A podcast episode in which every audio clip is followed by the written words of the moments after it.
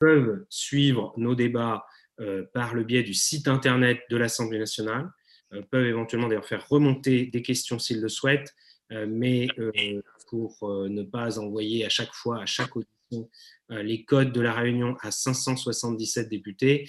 Évidemment, ce sont les députés membres de la commission spéciale qui sont directement connectés dans la réunion petit point de, méthode. nous avons également dû un petit peu modifier notre idée de, de premières auditions. Euh, car, euh, je le dis plus particulièrement pour, pour les membres du, bureau, euh, les premières personnes que nous avions sollicitées, les premiers représentants d'un certain nombre d'organisations n'étaient pas disponibles à cette période un peu particulière de l'année, ce que l'on peut comprendre aisément. On remercie donc d'autant plus celles et ceux qui ont accepté les auditions pour aujourd'hui. Donc tout d'abord, Monsieur Bernard Stirn, à qui je souhaite euh, encore une fois la bienvenue, euh, qui euh, s'est connecté à l'instant et que nous allons entendre. Et ensuite, nous aurons cet après-midi deux autres auditions avec Monsieur Bobéro. Et ensuite, nous aurons également Madame, alors attendez, excusez-moi, je ne voudrais pas écorcher son nom, Madame de la Morena, qui donc sera auditionnée cet après-midi. Euh, dernier petit message euh, d'organisation euh, à destination des collègues, membres de la commission. Je vous prie par avance de m'excuser, mais je ne pourrai pas présider la commission cet après-midi, ayant actuellement un deuil familial. Et j'ai donc demandé à Anne-Christine Lang de présider nos travaux pour les deux auditions de cet après-midi, ce qu'elle a accepté et je l'en remercie.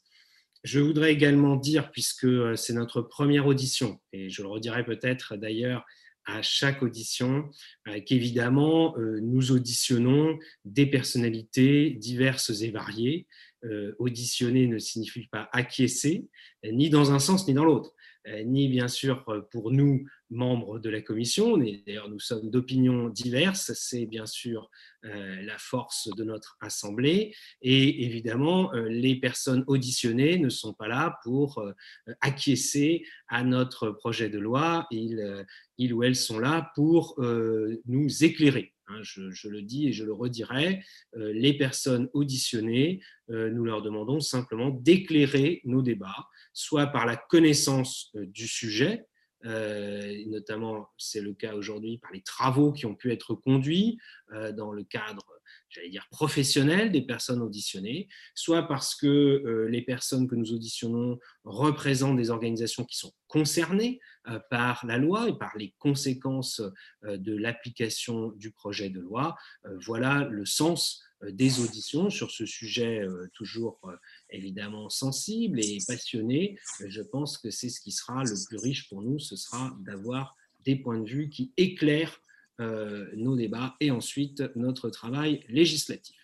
Je vous propose donc de passer tout de suite la parole à Bernard Stirn et ensuite nous aurons euh, des interventions euh, par groupe. Hein, d'abord quelques rapporteurs, puis par groupe, puis ensuite bien sûr les questions des collègues membres de la commission qui le souhaitent. Monsieur Stirn, vous avez la parole. Merci, euh, merci beaucoup, Monsieur le Président. Euh, euh, monsieur le Président, Mesdames et Messieurs les députés, je veux d'abord dire que c'est pour moi un, grand honneur d'être auditionné ce matin par votre commission. Et donc, si j'ai bien compris les propos du Président, d'ouvrir cette séquence d'audition, je le fais bien sûr avec un, très grand plaisir et j'espère pouvoir vous apporter quelques éléments d'information ou, de, ou réflexion. Je, précise que j'ai moi-même quitté le, Conseil d'État ayant atteint la limite d'âge au mois d'août de cette année, donc je n'ai pas du tout participé euh, à l'examen du projet de loi euh, par, euh, par le Conseil d'État. Et il me semble donc que dans le petit exposé introductif que je vais maintenant vous, présenter, je pourrais surtout peut-être essayer d'évoquer quelques souvenirs de, l'expérience qui a été la mienne comme président de la section du contentieux autour des, débats sur la laïcité que, le Conseil d'État a été amené à trancher. Et je, crois que deux groupes d'observation peuvent être faites. Peuvent être faits. je voudrais peut-être d'abord, très rapidement, euh, rappeler quelques acquis de l'histoire, parce que je crois qu'ils sont indispensables à la bonne compréhension aujourd'hui euh, euh, du droit tel qu'il est manié par les différentes juridictions, tel qu'il est élaboré et adopté par le législateur. Donc, nous, reposons tout de même sur un socle historique très, très, très important dont je voudrais dire un mot pour, pour commencer.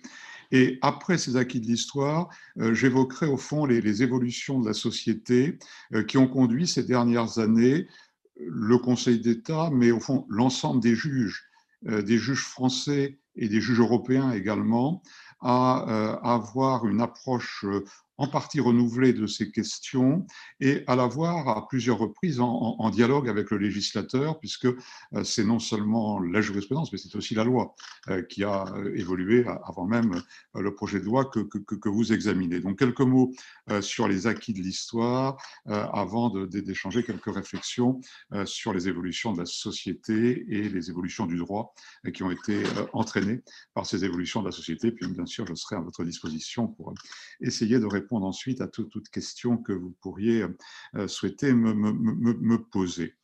Alors, euh, les acquis de l'histoire, vous les connaissez tous, mais je crois qu'il est même nécessaire, euh, surtout peut-être pour cette première audition, de, les mentionner en commençant, car nous reposons sur un socle qui s'est progressivement constitué, et je dirais peut-être en, trois temps principaux.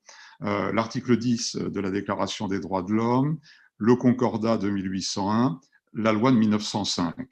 Et euh, ces trois euh, étapes forment encore aujourd'hui euh, trois piliers sur lesquels repose tout l'encadrement juridique de, la laïcité. En vérité, quand on cite, qu'on relit l'article 10 de la Déclaration des droits de l'homme, on serait tenté de dire arrêtons-nous là, car tout est dit. Tout est dit. Nul ne doit être inquiété pour ses opinions, même religieuses, religieuses, pourvu que leurs manifestations ne troublent pas l'ordre public établi par la loi. Euh, tout est là. Euh, tout est là dans cette formule euh, et je crois qu'on ne peut pas mieux dire ni sans doute dire plus, plus fortement. Et tout ce dont nous allons parler repose vraiment sur ce socle de l'article 10 de la Déclaration des droits de l'homme, avec déjà, c'était très bien vu par les membres de l'Assemblée constituante, cette dialectique entre la liberté religieuse et l'ordre public établi par la loi. Je crois qu'on ne peut pas euh, mieux dire. Alors après, euh, je, euh, je, vais vite, ce sont des étapes bien sûr bien connues, deux grandes interventions finalement juridiques successives le concordat de, de, 1801, le concordat entre Bonaparte et le pape Pie VII, qui essaye de donner une première forme d'organisation euh, au rapport des, de, l'Église catholique et de l'État, euh, observons que ce concordat conclu avec l'Église catholique sera très rapidement étendu là par décision unilatérale du gouvernement aux deux autres religions présentes en France à cette époque, le culte protestant et le culte israélite. Et rappelons bien sûr que ce concordat de 1801 reste en vigueur aujourd'hui dans les trois départements du Haut-Rhin, du Bas-Rhin et de la Moselle. Le Conseil constitutionnel l'a confirmé. Il y a même vu un principe fondamental reconnu par les lois de la République. Et on voit bien qu'il y a plusieurs manières de décliner la laïcité euh, dans la France d'aujourd'hui, y compris euh, dans trois départements euh, métropolitains, celui du, du, Concordat, et, également Outre-mer, certains départements d'Outre-mer et certaines collectivités d'Outre-mer qui ont des régimes proches du Concordat. Le Conseil constitutionnel a notamment confirmé le, maintien en vigueur de l'ordonnance euh, de Charles X euh, sur la, euh, en, Guyane, qui est un régime très proche de celui du Concordat.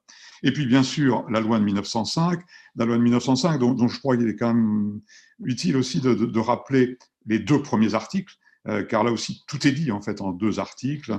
je les relis rapidement. La République assure la liberté de conscience, elle garantit le libre exercice des cultes, c'est l'article premier avant que l'article 2 n'organise la séparation. La, République ne reconnaît, ne salarie, ni ne subventionne euh, aucun, euh, aucun culte. Euh, à ces grands textes, vous me permettrez mesdames messieurs les députés, de peut-être ajouter deux citations de vos, de vos prédécesseurs qui éclairent ces textes. D'abord, à l'époque de la Déclaration des droits de l'homme, ce que déclarait à l'Assemblée constituante le député Stanislas de Clermont-Tonnerre, euh, dans un discours prononcé en décembre 1789, donc quelques mois après l'adoption de la Déclaration des droits de l'homme, avec notamment cette phrase qui est restée dans les mémoires, Il faut tout refuser aux Juifs comme nation et accorder tout aux Juifs comme individus. Et je crois que l'universalisme de la Déclaration des droits de l'homme est magnifiquement exprimé dans cette phrase euh, de, de Stanislas de Clermont-Tonnerre. Et je voudrais également citer euh, une phrase d'Aristide Briand euh, dans les, débats sur la loi de 1905. On peut faire beaucoup de citations de Briand, mais euh, voilà, j'ai choisi euh, une phrase qui, je crois, éclaire bien ce à quoi je vais venir maintenant, les, débats devant le juge. Voilà ce que déclarait en 1905 à la, à la Chambre des députés Aristide Briand.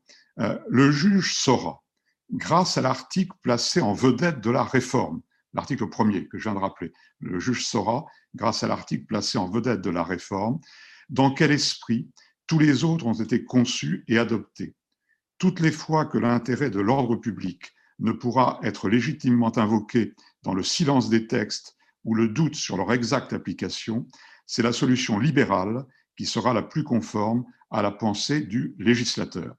Et cette phrase d'Aristide Briand a eu un écho très rapidement en jurisprudence, puisque dès 1907, euh, dès 1909, pardon, dans un arrêt euh, Abbé Olivier rendu en février 1909, euh, le Conseil d'État a fait la première grande application de la loi de 1905. C'est très révélateur du contexte de l'époque.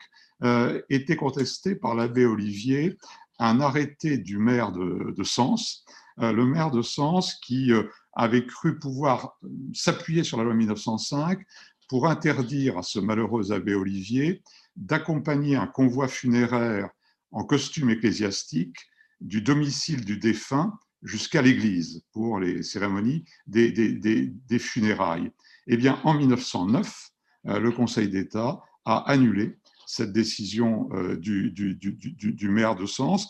Et l'arrêt du Conseil d'État fait un écho euh, remarquable aux propos que je viens de citer d'Aristide Briand, puisque le Conseil d'État dit dans son arrêt de 1909, l'intention manifeste du législateur a été de respecter autant que possible les habitudes et les traditions locales et de n'y porter atteinte que dans la mesure strictement nécessaire au maintien de l'ordre. Et là aussi, je crois que la philosophie de départ, le, droit, le socle juridique euh, sur lequel nous reposons euh, est parfaitement euh, exprimé. Alors, je voulais rappeler brièvement, aussi brièvement possible, ces, acquis de l'histoire, avant d'en venir aux évolutions d'aujourd'hui euh, aux évolutions qui, au fond, après une période euh, apaisée, euh, il y a eu des tensions jusqu'à la guerre de 14 dans l'application de la loi de 1905, une jurisprudence assez, assez riche, notamment cet arrêt Abbé Olivier, mais plusieurs autres à cette époque. après la Première Guerre mondiale, le, rétablissement par Édouard Herriot des, relations entre la, France et le Vatican, une situation qui a été totalement apaisée, on peut dire en gros jusqu'à la fin des années 80. Euh, de 1920 euh, à, pratiquement 1989, euh, on ne voit pas pendant plus de 70 ans de, résurgence juridique, de débat contentieux sur l'application de, la loi de 1905. Et puis, les débats réapparaissent. Vous me permettrez peut-être de rappeler ce que, dans son étude de 2018, Être un citoyen aujourd'hui, le Conseil d'État écrivait, donc en 2018, et je crois que ça introduit très bien le, projet de loi que, sur lequel vous travaillez. Après plusieurs décennies d'apaisement, les questions religieuses ont fait leur retour dans le débat public en raison des évolutions sociologiques et de l'apparition de nouveaux fondamentalismes. Les espaces publics, l'école, les services publics, mais aussi parfois les entreprises, sont parcourus de nouvelles tensions qui sont autant de remises en cause, involontaires ou délibérées, des règles de la laïcité. Et c'est ces tensions euh, qui se sont euh, manifestées.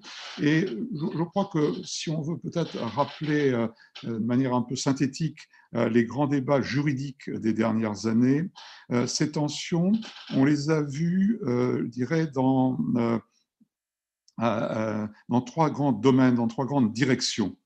Le service public, les collectivités publiques et l'espace public. Et si, vous le permettez, je, voudrais euh, dire quelques mots euh, voilà, de ces trois grandes rubriques, service public, collectivité publique, espace public. Alors, le service public, euh, c'est au fond le départ hein, de cette nouvelle ces nouvelles tensions juridiques.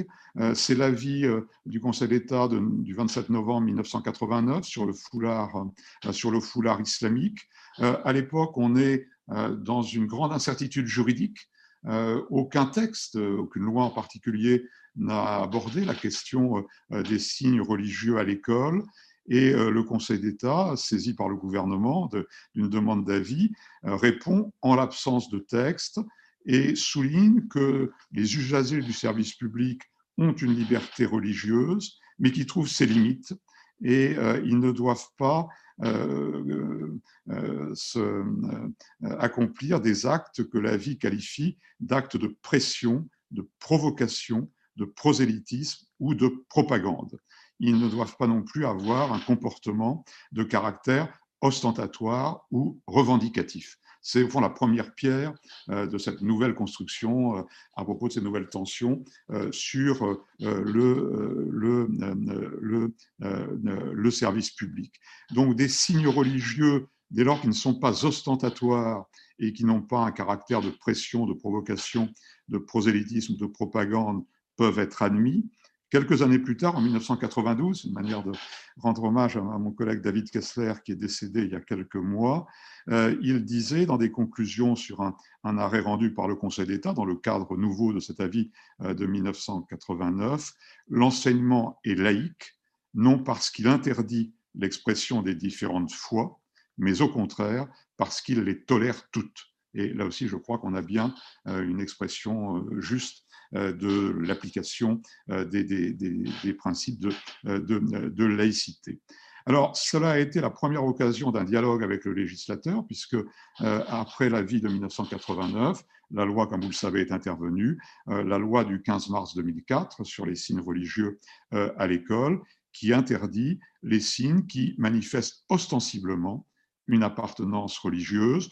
On est dans la ligne de l'avis de 1989, avec un léger déplacement du curseur. Euh, on passe euh, de l'ostentatoire à l'ostensible. Euh, il y a une nuance évidente entre les, deux mots, mais il n'y a pas non plus un changement de cap. Euh, il y a un, déplacement, euh, un déplacement du curseur. On peut noter euh, que la loi de 2004 a été jugée conforme à la Convention européenne des droits de l'homme par la Cour européenne des droits de l'homme et que son application se fait dans un contexte aujourd'hui, me semble-t-il, très apaisé, conformément à l'esprit de la loi de 2004, un dialogue avec l'élève et très peu, très peu, vraiment très peu de mesures d'exclusion. Euh, la question du, foulard à l'école a été au fond réglée dans le cadre qui a commencé à être tracé en l'absence de loi en 1989 et précisé, euh, conforté par le législateur en 2004. Sur le service public, un dernier mot pour dire que la situation des agents est bien sûr différente. Là, les agents, les agents du service public ne doivent manifester aucune euh, appartenance religieuse. Le Conseil d'État l'a rappelé encore dans une décision de 2000 euh, où il dit le principe de laïcité fait obstacle à ce que les agents publics disposent, dans le cadre du service public, du droit de manifester leurs croyances euh, religieuses. Et cette, cette règle est également partagée par la Cour européenne des droits de l'homme. Donc je dirais sur cette première rubrique, le service public, un cadre, me semble-t-il, finalement assez bien déterminé et euh, aujourd'hui qui n'est plus tellement euh, source de difficultés, euh, ce qui, dans le projet de loi, je crois, permet de regarder sans difficulté les dispositions qui prolongent les règles sur les délégataires et les concessionnaires de, de services publics. La deuxième grande rubrique, c'est celle des collectivités publiques. Les collectivités publiques, Là, on a vu beaucoup de débats renaître ces dernières années. Euh, je les évoque aussi assez rapidement. Ce sont tous des, souvenirs pour moi des, années récentes. D'abord, euh, quatre décisions de principe que le Conseil d'État a rendu en 2011, le 19 juillet 2011, dans sa plus haute formation, l'Assemblée du contentieux sur la question de, des liens entre les collectivités territoriales et, les cultes. Et on voyait bien une renaissance des tensions. Et le Conseil d'État a fait le choix, pour éclairer aussi complètement possible le tableau, de juger le même jour deux affaires qui intéressaient la religion catholique et deux affaires qui intéressaient le culte musulman. Euh, dans les, toutes ces affaires, des collectivités territoriales euh, avait euh, mené des actions, restauré un orgue dans une église de campagne euh, à Trélazé, aménagé un ascenseur permettant d'accéder à la basilique de Fourvière à Lyon, ouvrir les abattoirs municipaux au Mans pour l'abattage rituel, mettre un terrain à la disposition de la communauté musulmane pour construire une mosquée à Montreuil. Donc on avait ces quatre affaires deux catholiques, deux, musulmanes. Et euh, dans les quatre affaires, euh, le Conseil d'État a jugé légal, je, vais à l'essentiel, les interventions des collectivités locales, pas de méconnaissance de la loi de 1905, dès lors qu'elles avaient agi dans l'intérêt public local. L'intérêt public local justifiait euh, la restauration de l'orgue comme l'ouverture de, l'abattoir municipal, et il n'y avait pas de favoritisme à l'égard d'un culte, culte, d'un culte quelconque.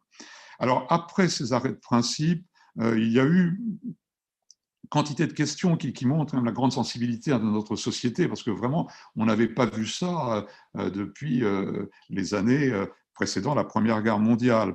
Alors, je vous rappelle peut-être les, principaux, principaux, épisodes. Certains d'entre vous, d'ailleurs, ont peut-être vécu dans leur circonscription. il y a eu la question des crèches de Noël. les crèches de Noël dans les bâtiments publics et dans l'espace public question difficile et qui n'était pas du tout traitée là non plus euh, par, euh, par les textes. Euh, le Conseil d'État s'est prononcé par deux arrêts d'Assemblée du contentieux également le 9 novembre 2016, commune de Melun et département de la Vendée. Et dans ces affaires, les, deux cours administratifs d'appel compétentes avaient statué en sens contraire. Donc on voit bien que la question était quand même pas du tout évidente. Et le Conseil d'État a, a hum, retenu la double signification de la crèche, un peu comme les fêtes de Noël dont nous approchons, une signification religieuse, bien sûr, l'iconographie chrétienne, mais aussi une signification qui s'est détachée en partie euh, de, la religion. Et il en a déduit, euh, ce qui était une création prétorienne, une distinction entre les bâtiments publics et l'espace public.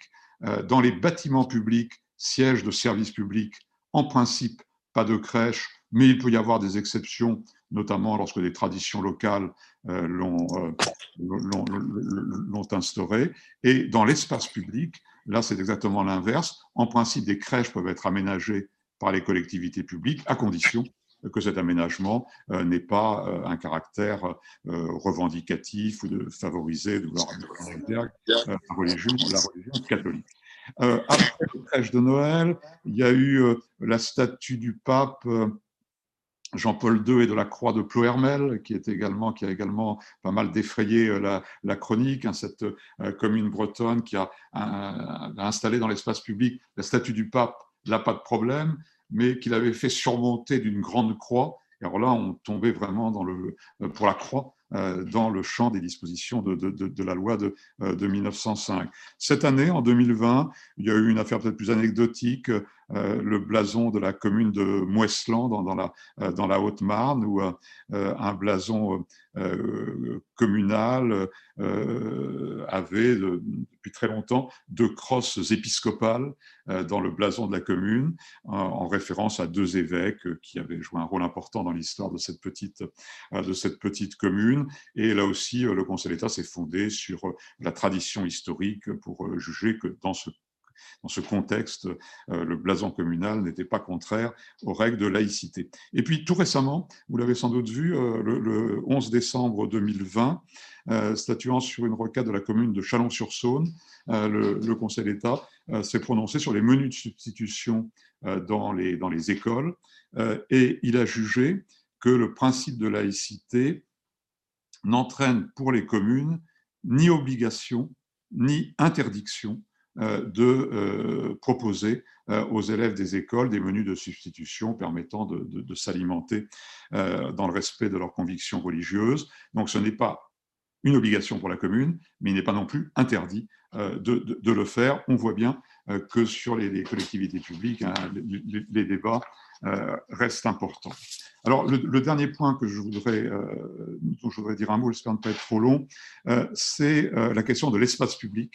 La question de l'espace public qui est sans doute aujourd'hui la plus délicate, celle peut-être sur laquelle les solutions sont encore le plus en, construction. Je dirais que en, allant du service public euh, aux collectivités publiques puis à l'espace public, j'ai l'impression d'aller euh, dans un sens croissant de difficulté. Sur le service public, il faut un cadre assez bien défini. Sur les collectivités publiques, euh, une jurisprudence relativement nourrie et un cadre aussi quand même relativement apaisé. sur l'espace public, c'est plus difficile incontestablement. il y a, je dirais, plusieurs groupes d'interrogation.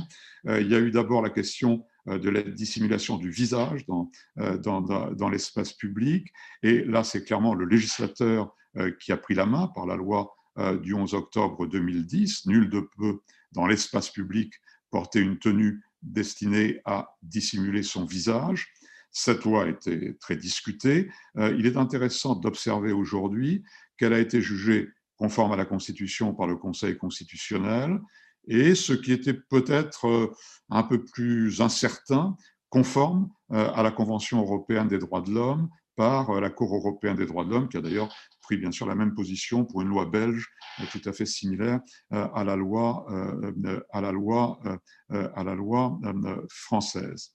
Il y a eu et ça, je m'en souviens particulièrement l'épisode du Burkini, vous en souvenez tous, à l'été 2016, et euh, les décisions qu'en référé euh, le Conseil d'État a rendues euh, le 26 août 2016, c'était la première fois que le Conseil d'État faisait usage de la possibilité que, fort opportunément, la loi lui avait donnée en avril 2016 de siéger en référé, non pas en juge unique, mais en formation de trois juges des, des, référés et cette affaire du Burkini qui avait un peu enflammé le, euh, pays euh, durant l'été 2016 euh, a trouvé sa conclusion dans les décisions du Conseil d'État qui sont d'ailleurs dans la droite ligne de l'arrêt Abbé Olivier de 1909 que j'évoquais en commençant et quand observé que depuis 2016, il y a eu plusieurs étés et l'affaire du Burkini n'a pas vraiment, n'a pas vraiment rebondi.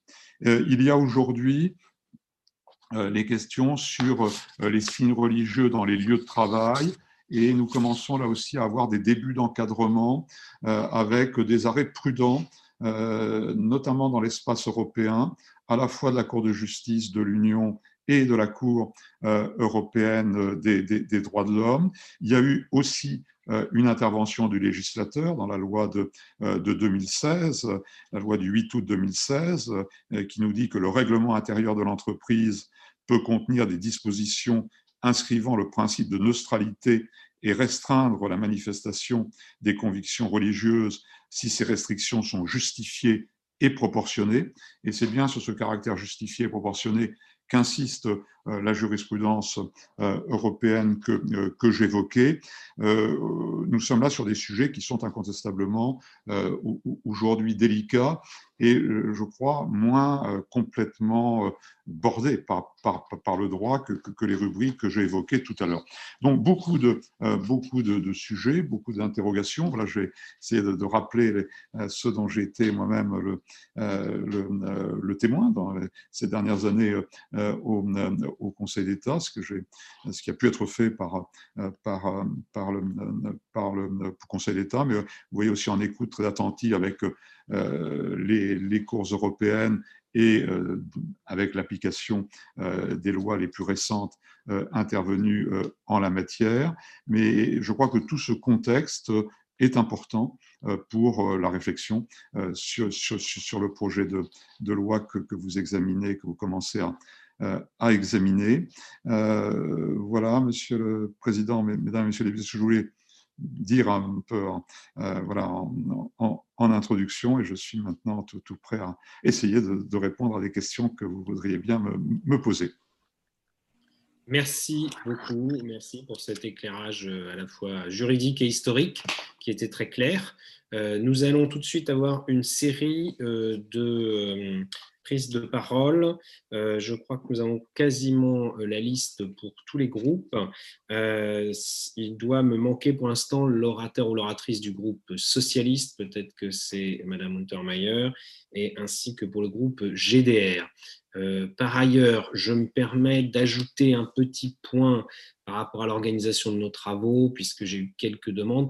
Si des collègues qui ne sont pas membres de la commission nous suivent depuis le site internet de l'Assemblée et qu'ils voulaient néanmoins euh, poser une question, nous pourrions les faire rentrer, si je puis dire, dans la visioconférence à cet effet et je leur demanderai donc euh, de m'envoyer un message, soit euh, par téléphone s'ils ont mon numéro, soit euh, sur mon adresse mail de l'Assemblée.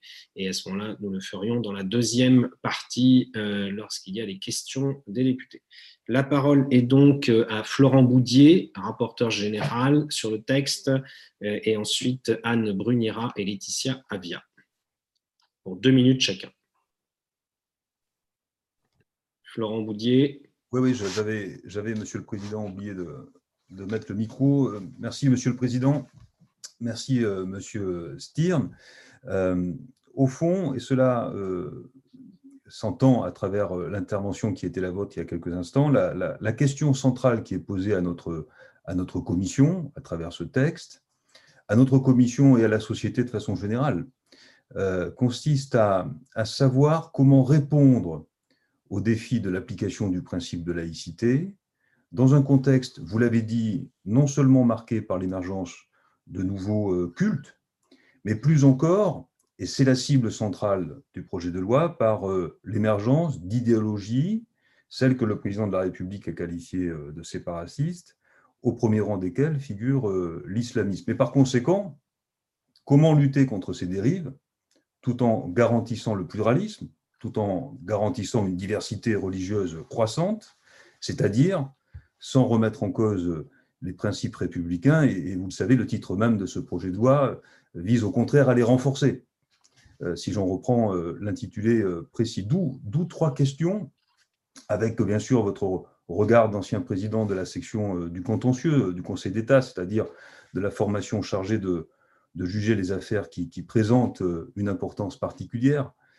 Première question, quelques premiers commentaires exprimés après la présentation du projet de loi en, Conseil des ministres le 9 décembre dernier ont avancé l'idée que les dispositions du projet de loi euh, qui visent en particulier les associations euh, cultuelles modifieraient profondément les relations entre l'État et les religions, et notamment l'obligation faite à chaque euh, association de déclarer préalablement son caractère cultuel, de même que euh, les dispositions qui prévoient un droit d'opposition de l'autorité administrative si leur objet, qui se doit d'être euh, exclusivement cultuel, ne l'était pas. Donc, quel est votre point de vue sur cette interprétation qui a pu être donnée du projet de loi? Deuxième question, qui déborde le cadre du projet de loi, et c'est précisément parce qu'elle le déborde que je vous la pose, Monsieur Stirn. À votre point de vue, tout doit-il faire l'objet d'un traitement exhaustif par la loi, par euh, euh, le règlement? En d'autres termes, euh, tout doit-il être régi par des normes? Et je veux ici parler des questions qui sont parmi les plus débattues dans non seulement la classe politique, mais dans notre société, qu'il s'agisse des repas différenciés. Vous avez rappelé la décision, l'arrêté l'arrêt pardon, du Conseil d'État qui, vient d'être rendu, de, même que euh, l'autre sujet euh, particulièrement euh, sensible qui porte sur l'accompagnement des, sorties scolaires. Et puis, troisième question, que répondez-vous, mais que répondez-vous, j'allais dire, en, droit constitutionnel, en droit des libertés publiques, à, celles et ceux qui souhaiteraient lire dans le corps du projet de loi le terme d'islamisme Comment interpréter cet appel à ce que le terme figure, qui vient d'un certain nombre de formations politiques, mais pas que, euh, ce terme d'islamisme soit euh, présent dans le corps du texte. Et je rappelle qu'il l'est euh, dans l'introduction, l'exposé introductif du projet de loi. Voilà, Monsieur Stirn, les quelques questions que je souhaitais vous poser. Merci, Florent. Nous allons donc, je passe tout de suite la parole à Anne Brunira, puis à Laetitia Avia, et je vous invite à respecter le temps de parole de deux minutes. Merci. Merci, Monsieur le Président. Bonjour à toutes et à tous. J'espère que vous m'entendez bien. Je, en tant que rapporteur thématique du chapitre 5 qui traite de l'éducation et du sport, euh, Monsieur Stern, je voulais poser euh, deux questions sur euh, la liberté d'enseignement. Cette liberté d'enseignement, elle existe depuis 1882 et elle consiste en fait à une liberté de choix pour les parents pour l'éducation euh, de leur enfant. Concrètement, les parents ont le choix entre l'inscription dans une école publique, où ils sont néanmoins contraints souvent par des périmètres scolaires, l'inscription dans une école privée sous contrat, hors contrat, qu'ils peuvent choisir, bien sûr, en fonction de son projet pédagogique, mais où ils sont aussi soumis à l'acceptation de leur enfant par la direction de l'école, ou l'instruction de leur enfant à domicile, qui euh, jusqu'à présent euh, relevait d'une déclaration, et une instruction qui était soumise à des contrôles, que ce soit de la mairie ou de l'éducation nationale. Dans le chapitre 5 du projet de loi, il est prévu une modification des modalités d'instruction euh, en famille. Dès lors, euh, je voudrais euh, connaître votre avis sur cette liberté d'enseignement. Est-elle, selon vous, modifiée, menacée, comme certains le disent, par cette modification de l'instruction en famille qui passerait d'un mode déclaratif à un mode d'autorisation? Qu'en est-il dans les autres pays euh, d'Europe euh, également de cette liberté d'enseignement et de cette instruction en famille, notamment par rapport aux exigences issues de la Convention européenne de sauvegarde des droits de l'homme et des libertés fondamentales et de la Charte des droits fondamentaux de l'Union européenne. Enfin, dernier point, dans euh, l'article 21, qui traite donc de l'instruction en famille, il est donné quatre motifs d'autorisation de celle-ci. Et le quatrième motif est l'existence d'une situation particulière propre à l'enfant sous réserve que les personnes qui en sont responsables justifient de leur capacité à assurer l'instruction en famille dans le respect de l'intérêt supérieur de l'enfant. Quel type de contentieux pourrait venir de cette euh, rédaction et comment les éviter? Je vous remercie. Merci, euh, chers collègues. La parole est maintenant à Laetitia Avia. Oui, merci Monsieur le Président. Euh, bonjour à toutes et tous. bonjour Président Stirn. Euh, moi, je suis rapporteur de la, partie euh, sur euh, la haine en ligne, avec donc un défi majeur qui se, présente devant nous, qui vous avez beaucoup évoqué la question de l'espace public et finalement est-ce que l'espace numérique est un espace public comme un autre? Et doit-on légiférer de manière plus spécifique concernant cet espace numérique? Ou doit-on s'assurer pleinement que ce qui vaut dans l'espace euh, physique et euh, public s'applique également dans l'espace euh, numérique C'est ma première question qui est un petit peu chapeau.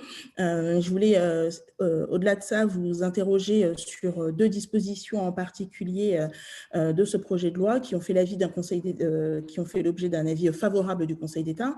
L'article 18, qui crée un délit de mise en danger par la diffusion d'informations relatives à la vie privée.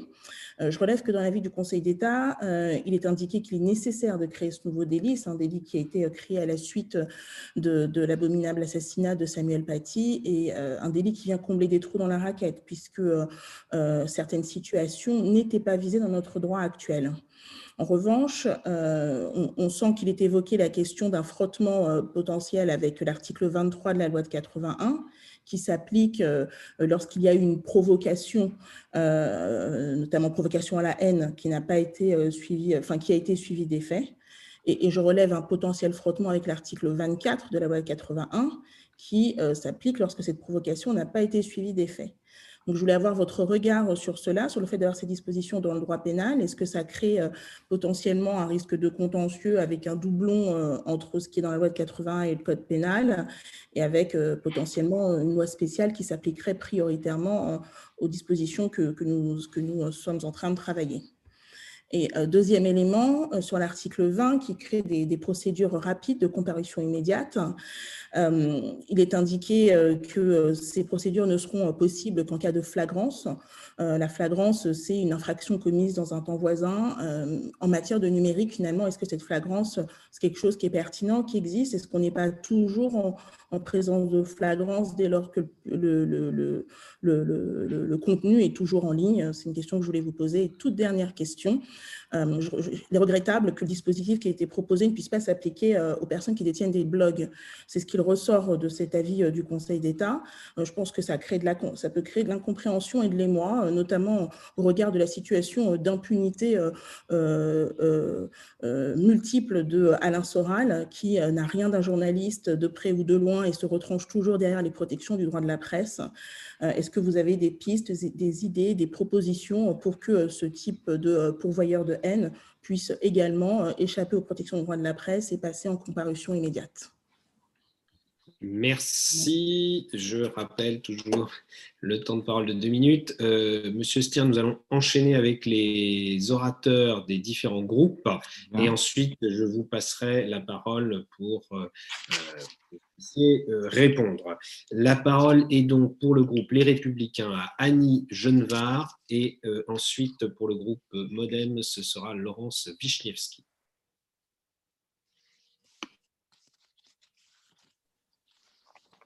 Merci, euh, merci Monsieur le Président, Monsieur l'académicien, Monsieur Stirn. Euh, tout d'abord, merci pour le rappel historique et juridique qui était tout à fait utile. Euh, voici mon propos. Dans sa version initiale, l'exposé des motifs de ce texte de loi ne comportait aucune référence au contexte qui a conduit le gouvernement à proposer les mesures de cette loi. Euh, nous considérons, euh, les républicains, qu'à ne pas vouloir nommer ce que l'on veut combattre, le texte risque d'être très général et très large dans ses effets, d'autant qu'il touche à des libertés fondamentales consacrées par la Constitution, la liberté de culte, la liberté d'association, la liberté d'enseignement. Un exemple sur l'instruction en famille dont a parlé ma collègue euh, Anne Bruniera, on va passer, si ce texte de loi était adopté, d'un régime de déclaration assorti de contrôle, souvent insuffisant d'ailleurs, à un régime d'interdiction assorti de dérogation, ce qui change naturellement considérablement la notion constitutionnelle de liberté d'enseignement. J'ai donc euh, deux questions. Comment appréciez-vous le risque contentieux et le risque de censure de certaines mesures à droit constitutionnel et conventionnel constant? Et ma deuxième question, euh, votre carrière euh, est très marquée, je crois, par la constante recherche d'équilibre qui a été la vôtre entre le respect des libertés individuelles et les objectifs d'intérêt général. Quelle est votre appréciation sur ce texte de ce point de vue? Je vous remercie. Merci, euh, Madame Genevard. La parole est donc à Laurence Wichniewski, puis Guillaume Vuittet. Merci, Monsieur le Président. Merci, Monsieur le Président Stirn, pour euh, votre exposé euh, si clair et nous en avions bien besoin. Et je l'apprécie d'autant plus que je serai euh, en charge du rapport sur le chapitre 1 qui concerne la neutralité du service public. Monsieur le Président, nous avons en France, et nous Français je crois, avons ce défaut de donner euh, à notre histoire particulière une dimension universelle. Ainsi, euh, notre loi de 1905 sur la laïcité est-elle peut-être plus contingente qu'il n'y paraît? C'est une loi qui euh, a formalisé un compromis passé non pas avec les églises au pluriel, mais avec l'Église catholique, après plus d'un siècle d'affrontements, marqué par le triomphe de la jeune République, les premiers signes de la déchristianisation de la société française, qui sera massive au XXe siècle, et l'acceptation tacite de ce rapport de force inégal par l'Église. Mais l'islam n'est pas le christianisme, notamment pour ce qui nous intéresse dans la relation qu'il porte entre la religion et l'État. Selon un sondage réalisé par l'IFOP en septembre 2016 pour l'Institut Montaigne, 29% des membres de la communauté musulmane en France considéraient que la loi islamique est plus importante que la loi de la République. Selon un sondage plus récent, encore réalisé par l'IFOP, mais cette fois pour la Fondation Jean Jaurès et Charlie Hebdo en septembre 2020, les convictions religieuses passent avant les valeurs de la République pour 17% de l'ensemble des Français, musulmans inclus, pour 40% de l'ensemble des musulmans de France, et pour, et c'est ce qui m'inquiète encore plus, 74% des musulmans âgés de 18 à 24 ans. Monsieur le Président Stern, quelle réflexion au regard de votre expérience et de votre connaissance si fine de ces sujets vous inspirent ces statistiques? Pensez-vous que l'islam rentre dans les catégories de la loi de 1905 Je vous remercie. Merci. Euh, la parole est donc à Guillaume Vuittet pour le groupe La République En Marche. Et je pense qu'ensuite, pour le groupe socialiste, ce sera Cécile Untermaier. Voilà, j'ai recueilli son acquiescement par l'image. Merci, Guillaume Vuittet. Merci, Monsieur le Président. Bonjour, Monsieur le Président Slim, et, et merci de votre propos introductif. Je pense que, alors peut-être est-ce le reflet, comme le soulignait Anne Genevard, de votre travail, votre personnalité, d'avoir euh, montré à quel point la laïcité est d'abord un principe de liberté qui permettait à chacun, qui devait permettre à chacun un exercice serein de sa conviction, quelle qu'elle soit, y compris quand il n'y en a pas en matière de, de, de foi religieuse. Euh, pour autant, je voudrais revenir sur ce qui a été une des, sources de, ce projet de loi, c'est-à-dire le discours des mureaux du président de la République, le fait que le président avait remarqué combien certains quartiers étaient en fait en, rupture avec, euh, euh, euh, les valeurs de la République et avec l'esprit républicain. mais ça tient aussi peut-être, et j'aimerais avoir votre sentiment à ce sujet, sur le fait qu'il y a des quartiers entiers où les services publics ont été progressivement assumés par un tissu associatif sur lequel on a eu un regard assez peu vigilant. Euh, et qui, dans les faits, a mélangé assez largement le fait de pouvoir satisfaire à, des besoins qui étaient tout à fait réels et que les services publics traditionnels n'assumaient plus, et par ailleurs, euh, une promotion, une propagande religieuse ou communautariste qui, était réelle. Donc, je voudrais savoir quel est votre sentiment sur cette définition du service public qui s'étend comme ainsi, sur sa neutralité nécessaire et quelles exigences on peut avoir à l'égard de ce tissu associatif, que ça va du club de foot à l'aide de devoir, qui aujourd'hui assume dans les faits des services communs, mais avec un esprit bien différent de celui de la République. Et je pense avoir tenu dans les deux minutes qui m'étaient imparties. Très bien, merci. La parole est donc à Cécile Untermaier pour le groupe socialiste, qui sera suivi de Pierre-Yves Bournazel pour le groupe Agir. Merci, euh, Monsieur le Président. Merci, Monsieur le Président Stirn. Euh, ainsi que vous l'avez précisé, tout est dit en fait dans les textes fondateurs et on ne voit pas bien ce qu'on doit rajouter à ces, textes admirables et, longuement pensés. Euh, et en même temps, nul doute que nous partageons, je pense tous, les mêmes objectifs, c'est-à-dire de lutter contre l'extrémisme, l'idéologie islamiste radicale funeste je pense qu'on est tous euh, sur ce point d'accord. Mais nous assistons quand même à une avalanche de textes sécuritaires en France, euh, qui sont d'ailleurs critiqués euh, à l'international. Je pense au dernier texte sur la sécurité globale. Le présent texte a été quand même profondément modifié et je dirais même bonifié après l'avis rendu par le Conseil d'État. Et fort heureusement, parce que c'est un texte qui interroge finalement toutes nos libertés euh, et principes républicains. Euh, et notre groupe redoute euh, la remise en cause de nos libertés sans que la question de l'extrémisme radical soit traitée. Je pense que c'est vraiment la question qui est au cœur de nos préoccupations. Et à ce sujet, je voulais vous poser une question, si vous le permettez. Il est fait état d'un contrat d'engagement républicain prévu pour toutes les associations, qu'elles relèvent de la loi 1901 ou 1905. Et euh, nous sommes très interrogatifs sur ce terme de contrat, parce qu'un contrat, ça signifie un accord entre deux personnes, entre deux parties. Euh, il faut donc être deux.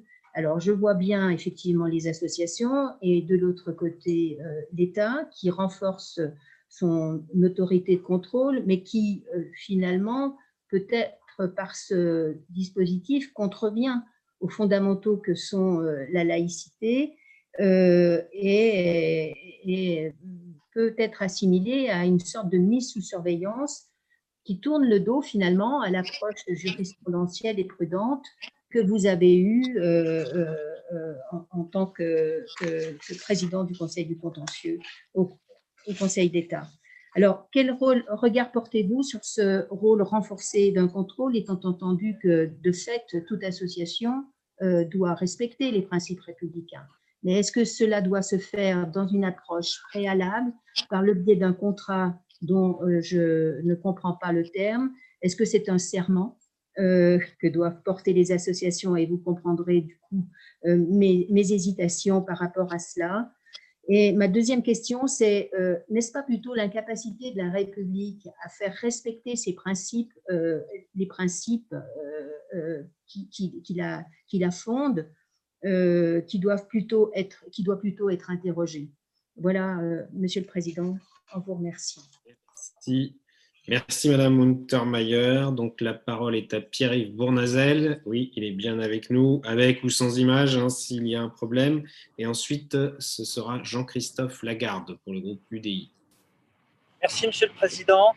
Monsieur le Président Stirn, euh, merci de, vos propos, toujours éclairants si la République ne reconnaît euh, aucun culte, euh, notre République, elle protège euh, nos libertés, elle protège notre liberté de croire, de ne pas croire, notre liberté de, conscience. J'aurais trois points à évoquer avec vous. Le, premier, c'est sur l'article 44 de notre projet de loi qui crée une mesure de fermeture administrative des lieux de culte. Je voulais savoir ce que vous en pensiez.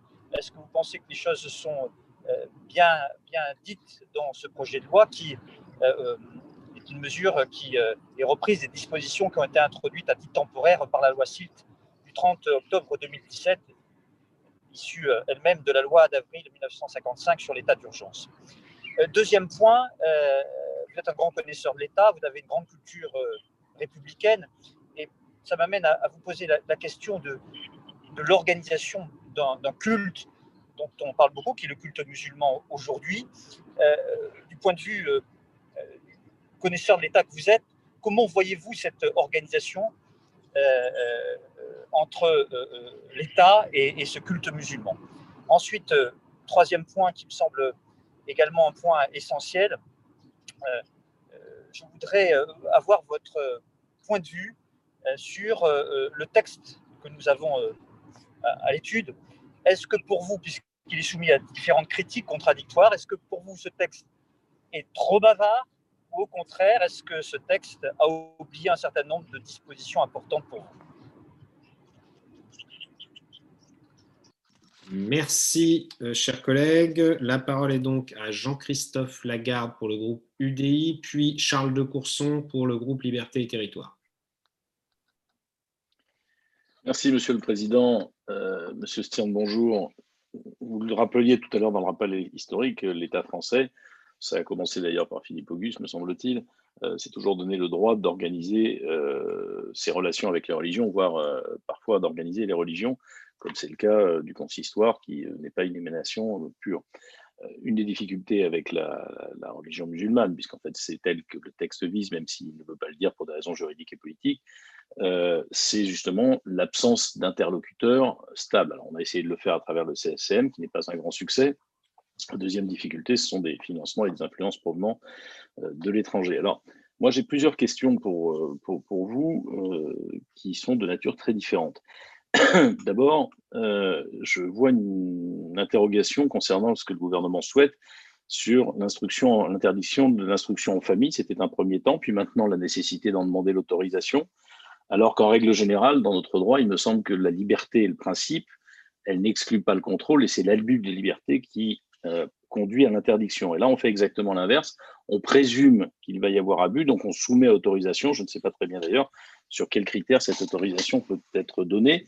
Euh, il me semblerait plus logique et plus conforme à nos traditions républicaines qu'on ait la liberté comme principe, le contrôle, un contrôle effectif. Ça demande des moyens, mais enfin, c'est la moindre des choses pour le faire. Premier point. Deuxième point, euh, est-ce qu'il y a une difficulté, d'après vous, dans le texte, euh, entre une liberté qui est euh, d'ordre constitutionnel également, qui est la liberté d'administration des collectivités locales, et le fait que l'État veuille intervenir dans ce qu'il considérerait comme étant un contrôle insuffisant des religions ou une immixtion inadmissible de la part d'une collectivité, voire une collusion même, avec telle ou telle religion. Est-ce que là, on a une difficulté ou est-ce qu'on aurait, même au niveau constitutionnel, à travers des QPC, une difficulté, d'après vous, euh, voyant deux libertés fondamentales euh, s'entrechoquer. Vous avez parlé tout à l'heure des entreprises, ça n'est pas dans le texte de loi, mais j'aimerais avoir votre réflexion sur le fait qu'aujourd'hui, c'est l'autorisation de, qui, qui, existent, sauf si le règlement intérieur prévoit l'interdiction de port de signes religieux, etc. Est-ce que vous ne pensez pas que ce serait plus simple finalement que ce soit un peu comme dans l'espace des, des, services publics, c'est l'interdiction, sauf s'il y a une bonne raison pour que euh, on autorise le port de signes religieux dès lors que l'entreprise euh, y aurait vocation, par exemple. Enfin, j'ai du mal à, comprendre deux choses. Euh, un, le, texte prévoit l'interdiction de la polygamie, c'est évidemment une bonne chose. Simplement, je ne vois pas très bien comment on va pouvoir le caractériser. Vous qui avez présidé la section contentieux, avez-vous des idées sur le sujet? Parce que c'est d'ailleurs au Conseil d'État qu'on remet ça. Euh, caractériser l'état de polygamie, ça nécessiterait d'apporter la preuve d'une vie euh, multifamiliale, si j'ose dire. Et ça me semble un peu difficile à, établir. Si vous avez des idées, ça m'intéresserait. Enfin, il y a une partie euh, haine en ligne dans ce, dans ce texte. Très franchement, il me semble que c'est l'anonymat qui caractérise la haine en ligne principalement. Je veux dire par là que l'espace public réel, bah, quand on est identifié, on a tendance à se modérer et je termine, Monsieur le Président, je vous rassure, euh, et euh, l'espace virtuel crée un défouloir invraisemblable, on l'a encore vu ce week-end, euh, de la haine, de la bêtise, mais c'est l'anonymisation qui pose problème. Pensez-vous qu'il serait possible légalement et constitutionnellement d'interdire cet anonymat? On peut très bien faire sous un pseudo, mais pouvoir être identifié immédiatement par qui que ce soit, parce qu'on se permet dans l'anonymat ce qu'on ne se permettrait pas si on était identifié.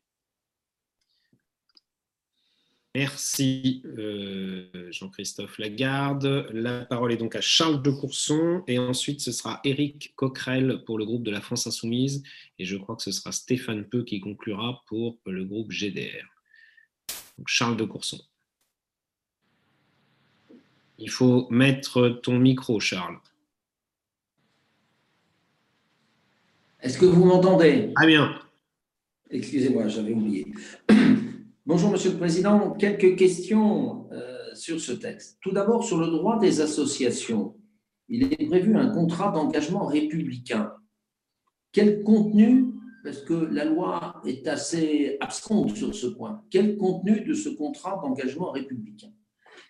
Et sur le contrôle des finances des associations par des inspecteurs des impôts qui devront contrôler euh, que les dons qui font l'objet d'un avantage fiscal sont bien cohérents avec l'objet de l'association, est-ce que vous pensez que c'est de la compétence d'inspecteur des impôts?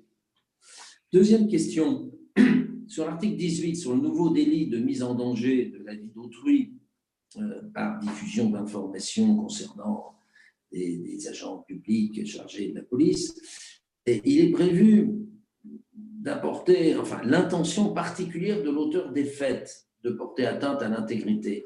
Mais vous qui êtes euh, un ancien magistrat, euh, comment est-ce qu'on peut apporter la preuve de l'intention particulière de l'auteur des faits Troisième question, sur la substitution d'une obligation d'instruction à une obligation de scolarisation, est-ce que ce n'est pas une rupture historique du point de vue des traditions de notre République?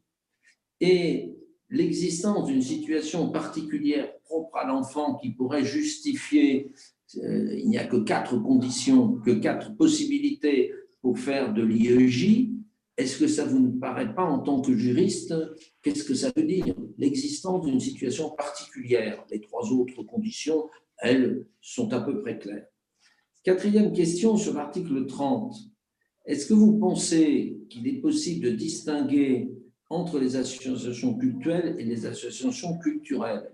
Est-ce que c'est opérationnel? Et notamment, puisque la loi le prévoit, les associations mixtes qui devront avoir des comptes séparés entre la partie culturelle et la partie culturelle. Est-ce que ceci, en tant que juriste, vous paraît opérationnel? Et puis, dernière question sur euh, la, la possibilité d'opposition de l'autorité administrative à des dons euh, venant de l'étranger. Alors ça, c'est l'article 35. Est-ce que, en tant que juriste, est-ce que vous pensez qu'on peut donner à une autorité administrative euh, un tel pouvoir? Merci, chers collègues. La parole est à Éric Coquerel et après, sauf euh, avis contraire de sa part, ce sera Stéphane Peu. Éric Coquerel.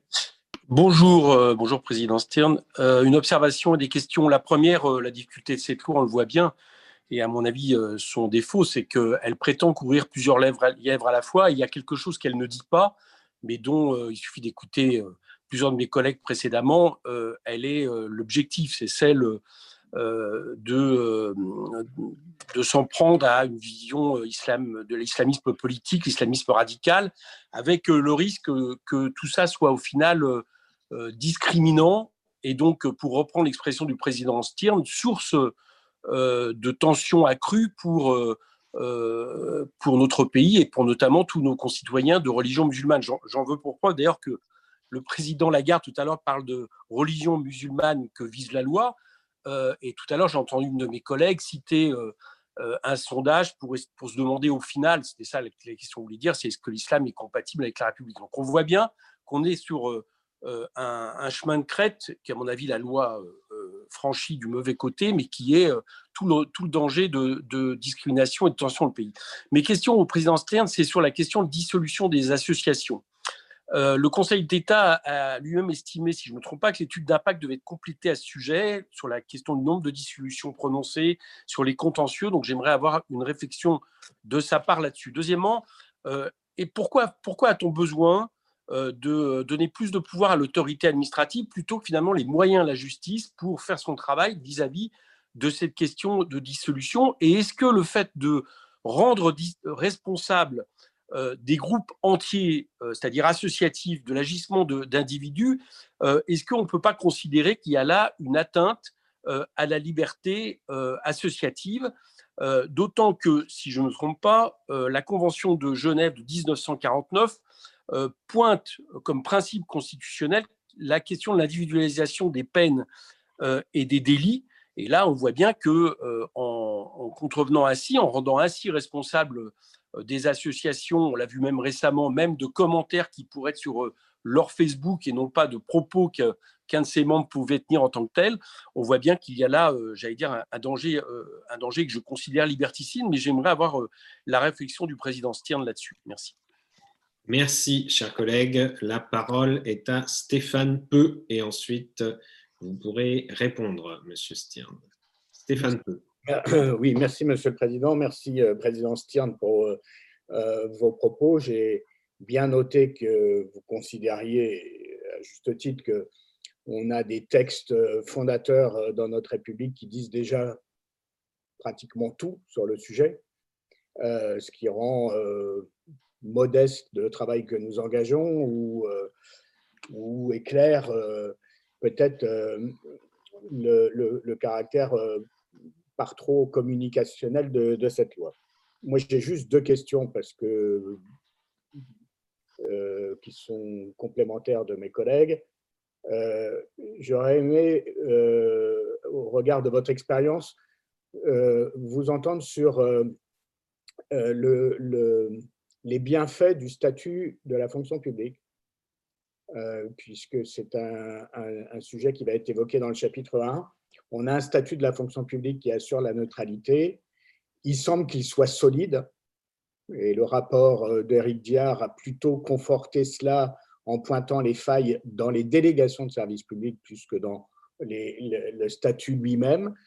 Euh, est-ce que vous le confirmez? Est-ce que votre expérience le confirme? Et auquel cas, ça peut avoir ça peut ouvrir un débat intéressant, non pas sur la restriction du périmètre du statut de la fonction publique, mais sur son extension, mais ça, ce sera un autre débat. Et puis enfin, euh, c'est sur les écoles sous contrat. Euh, par définition, euh, un contrat engage les parties. Est-ce que vous considérez que l'État vérifie suffisamment les termes du contrat du point de vue des du point de vue qui est le sien et qui est celui de, l'intérêt général et de la Merci. Merci beaucoup, chers collègues. Vous avez entendu, Monsieur Stern, votre exposé euh, très clair et très argumenté a suscité à son tour beaucoup de demandes. Donc, je vous laisse la parole pour y répondre. Je vous demande néanmoins d'être assez synthétique car nous avons d'ores et déjà quelques demandes de parole pour une deuxième partie. J'invite d'ailleurs les collègues qui ne l'ont pas déjà fait et qui souhaiteraient prendre la parole à utiliser le système de la petite main bleue électronique pour demander la parole. Merci. Merci, merci beaucoup, Monsieur le Président. Merci, euh, Mesdames et Messieurs les députés, de ces très nombreuses questions. Je n'ai évidemment pas réponse à tout. Je suis même pas sûr. J'ai des notés au fur et à mesure, enfin de, de pouvoir, euh, dans un temps raisonnable, euh, toutes les, les, les, aborder. je voudrais peut-être essayer de faire quelques remarques un peu synthétiques qui recouvrent plusieurs des questions. Et puis, si, si le Président le permet, après, je pourrais peut-être revenir sur certaines questions particulière dans la mesure où on, aurait le, euh, le, temps. Alors, sur le plan euh, général, il m'a semblé qu'il y avait beaucoup d'interrogations que je comprends très bien, peut-être euh, autour de, trois grands thèmes. le premier, c'est le rôle de la loi. Euh, jusqu'où la loi doit aller, euh, est-ce qu'elle en fait assez, trop, trop peu, la place de la loi. Euh, deuxième grande question, deuxième grand thème d'interrogation, c'est les particularités de la religion musulmane et est-ce qu'il faut le dire et voilà comment est-ce qu'on peut traiter une religion qui, a des caractéristiques qui lui, sont propres. Et puis, troisième grand groupe d'interrogation, c'est autour des thèmes euh, respect des normes supérieures par la loi, euh, conventionnalité et constitutionnalité. je crois que euh, ces trois rubriques, elles étaient présentes hein, dans beaucoup de, questions. Alors, je voulais peut-être voilà, faire quelques réflexions générales là-dessus. Et puis après, on, verra si le, temps permet d'aborder quelques questions plus, particulières dans la mesure qui n'est pas toujours certaine, où j'aurai vraiment des, éléments euh, de, réponses utiles pour vous éclairer, parce que je pense qu'il peut être utile, c'est effectivement ce que je peux tirer de, de l'expérience. C'est pas pas mon, euh, mon sentiment personnel ou mon sentiment de citoyen. Ça, je crois que lui n'a pas en lui-même euh, vocation à vous, apporter des, des, lumières particulières. Alors, premier point, la place de la loi. la place de la loi, moi, je veux dire que je, suis quand même un peu plus optimiste que ce que j'ai euh, cru euh, euh, entendre un peu dans certaines, connotations. Moi, je crois qu'il y a une place pour la loi face au débat d'aujourd'hui et que la loi peut être un facteur d'apaisement et non pas de, un élément qui va, au contraire, ce qui serait vraiment le contraire du but recherché, accroître les, les, les tensions. Alors, il y a une place pour la loi, non pas que la loi puisse tout régler, ça, a été dit hein, par, par l'un ou l'une d'entre vous, je ne sais plus. Bien sûr, euh, quelle que soit la qualité des lois, on, le sait bien, je crois que c'est la première leçon peut-être de, l'expérience de tout juge, quelle que soit la qualité des lois. Après, euh, il y a des cas particuliers que le législateur n'a pas pu prévoir, n'a pas vocation à prévoir, et il faut laisser une certaine souplesse. Et, il y a une place pour la jurisprudence. Le portaliste le disait déjà dans le rapport préliminaire sur le Code civil. Euh, la loi ne doit pas évidemment chercher à, à l'exhaustivité, et je crois que même ce n'est pas sain. Il est très bien qu'après, il y ait une vie, euh, un débat devant les différentes euh, juridiction. Mais quand même, il y a quand même une place pour, euh, pour la loi euh, parce que c'est important que, au nom du pays, le législateur exprime certaines valeurs.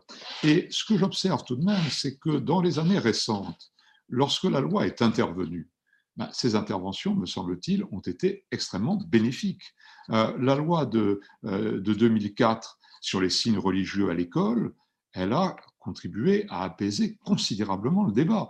Aujourd'hui, il n'y a plus beaucoup de difficultés, je crois, dans les écoles sur les signes religieux à l'école, parce que la loi après mûre réflexion d'ailleurs, euh, et en écoutant ce qu'avait dit le Conseil d'État en 1989, elle a redéfini le cadre euh, et euh, elle, a contribué à un certain apaisement. Je crois qu'on peut dire la même chose de la loi de 2010 sur la dissimulation du visage dans l'espace public. le, débat, me semble-t-il, est moins vif en 2020 qu'en 2010. Je crois que la loi euh, a eu euh, euh, un rôle, d'apaisement. Donc je suis convaincu qu'il y a une place pour la loi, qu'il est important bien sûr que la loi soit bien préparée, mais on en réfléchit, c'est ce que vos travaux permettent d'assurer. Il y a une place pour la loi et, me semble-t-il, la loi, le droit en général, est un facteur d'apaisement des tensions de,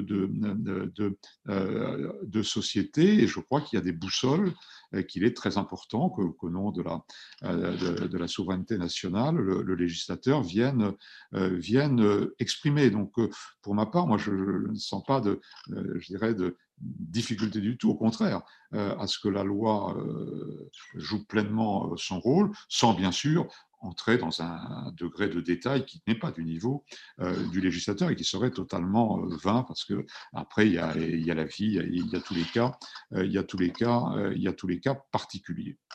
Alors il y avait beaucoup de questions sur la religion, la religion musulmane et les, caractéristiques de, de, cette religion ou de certaines euh, pratiques extrêmes de la religion musulmane, plus exactement, euh, qui, peuvent rendre difficile son, insertion euh, dans les principes, dans les principes républicains. Je crois que tout le monde en est, en est pleinement, conscient.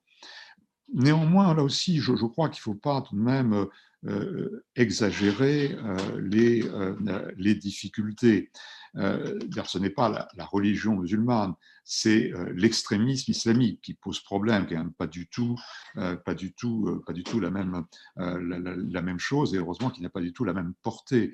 Dire la plupart des musulmans qui vivent en France vivent dans le cadre de la République, souhaitent vivre dans le cadre de la République, font tout pour vivre dans le cadre de la République. Et il y a un islamisme radical qui, lui, est en rupture avec les principes républicains, et je crois que c'est celui-là, et celui-là seul qui est visé. Ce, n'est pas et bien sûr pas euh, la religion musulmane en tant que telle. Alors c'est vrai que même euh, dans ces aspects les plus pacifiques et les plus intégrateurs, euh, la, religion musulmane a des difficultés plus de difficultés que les autres cultes à dialoguer avec l'autorité publique, un problème de représentation, je crois qu'on le, le voit bien.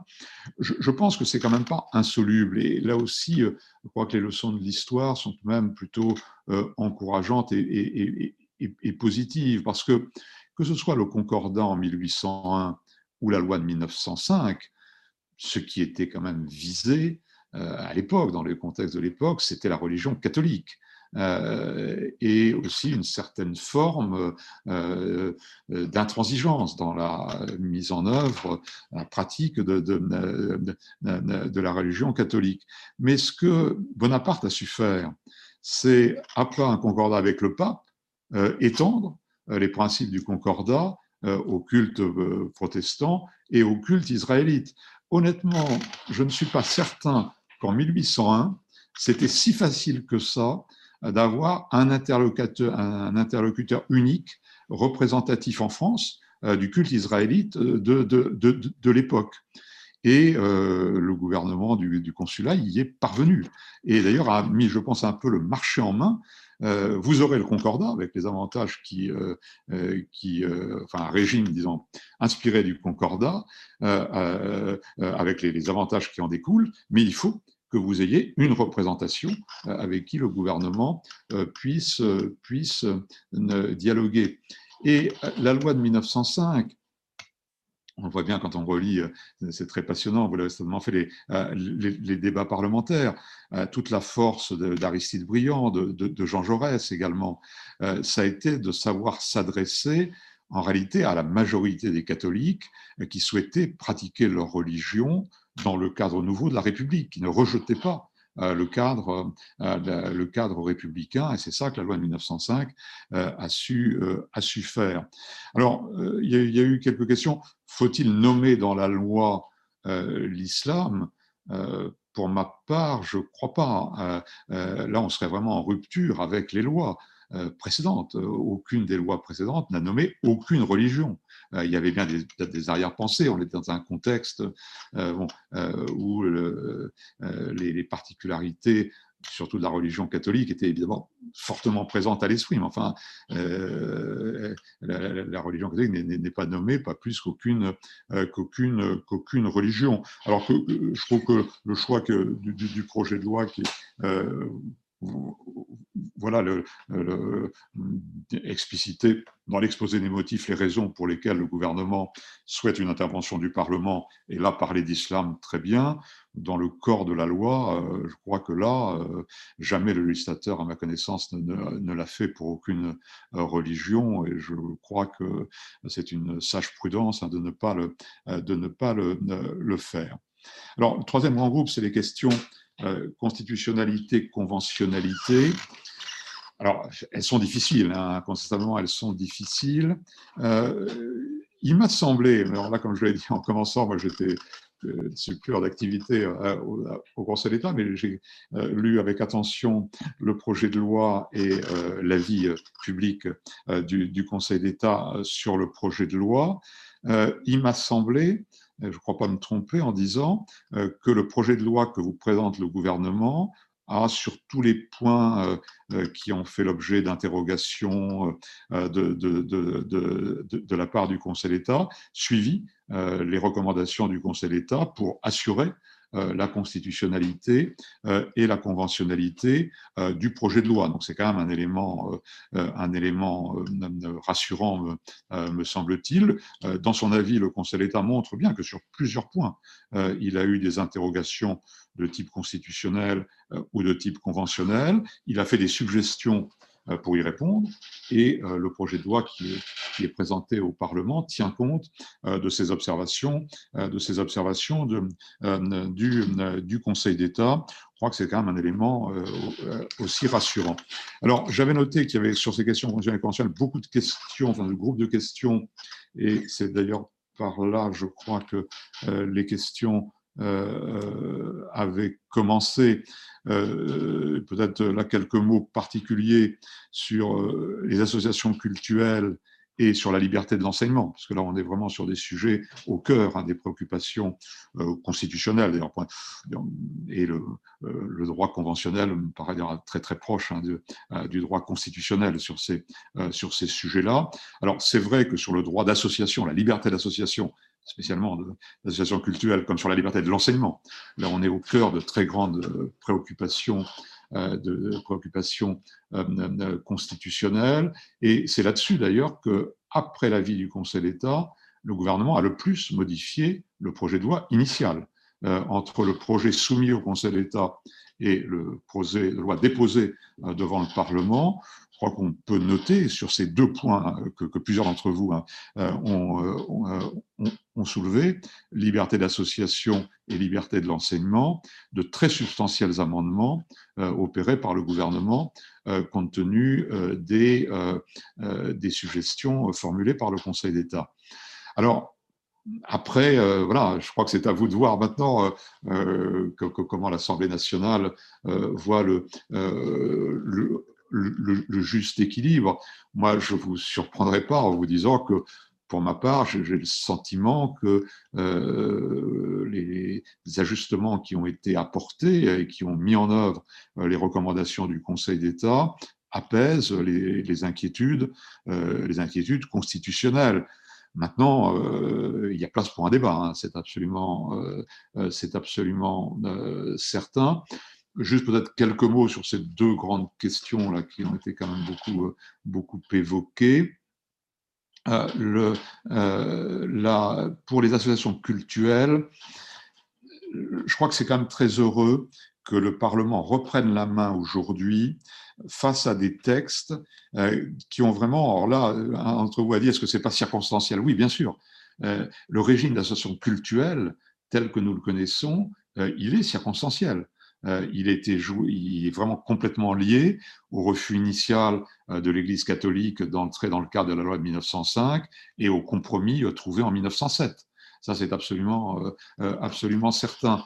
Et là, il y a quelque chose aujourd'hui d'un petit peu daté, c'est-à-dire qu'on a un système qui, depuis 1907, a fait parfaitement ses preuves, qui fonctionne très bien pour, qui fonctionne très bien depuis 1905 pour le culte israélite et les cultes protestants, qui fonctionne parfaitement depuis 1907 pour le culte, euh, pour le culte catholique, euh, qui est évidemment euh, inopérant pour le culte musulman. Donc là, vraiment, il y a besoin de, de, de, de quelque chose. S'il y a un besoin de loi, c'est vraiment sur ce sujet.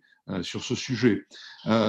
et le, système qui a été imaginé au tout début du XXe siècle, en réalité, dans le contexte encore de, de, tensions entre l'Église catholique euh, et euh, euh, la, la, jeune République, ce système des associations mixtes qui font du cultuel mais font aussi autre chose, a, ouvert en réalité une voie à des abus de certaines associations je dirais, entre guillemets, euh, musulmane, euh, qu'il faut corriger.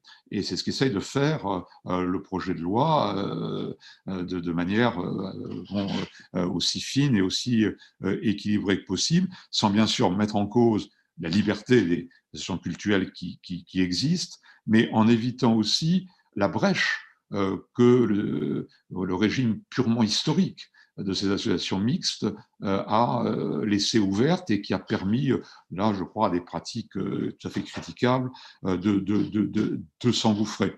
Alors, ce sont des articles très importants, très délicats.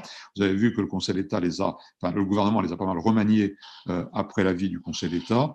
On peut penser qu'il y, a un certain, un certain équilibre à ce stade, mais il demande évidemment à être précisé, à être, à être affiné.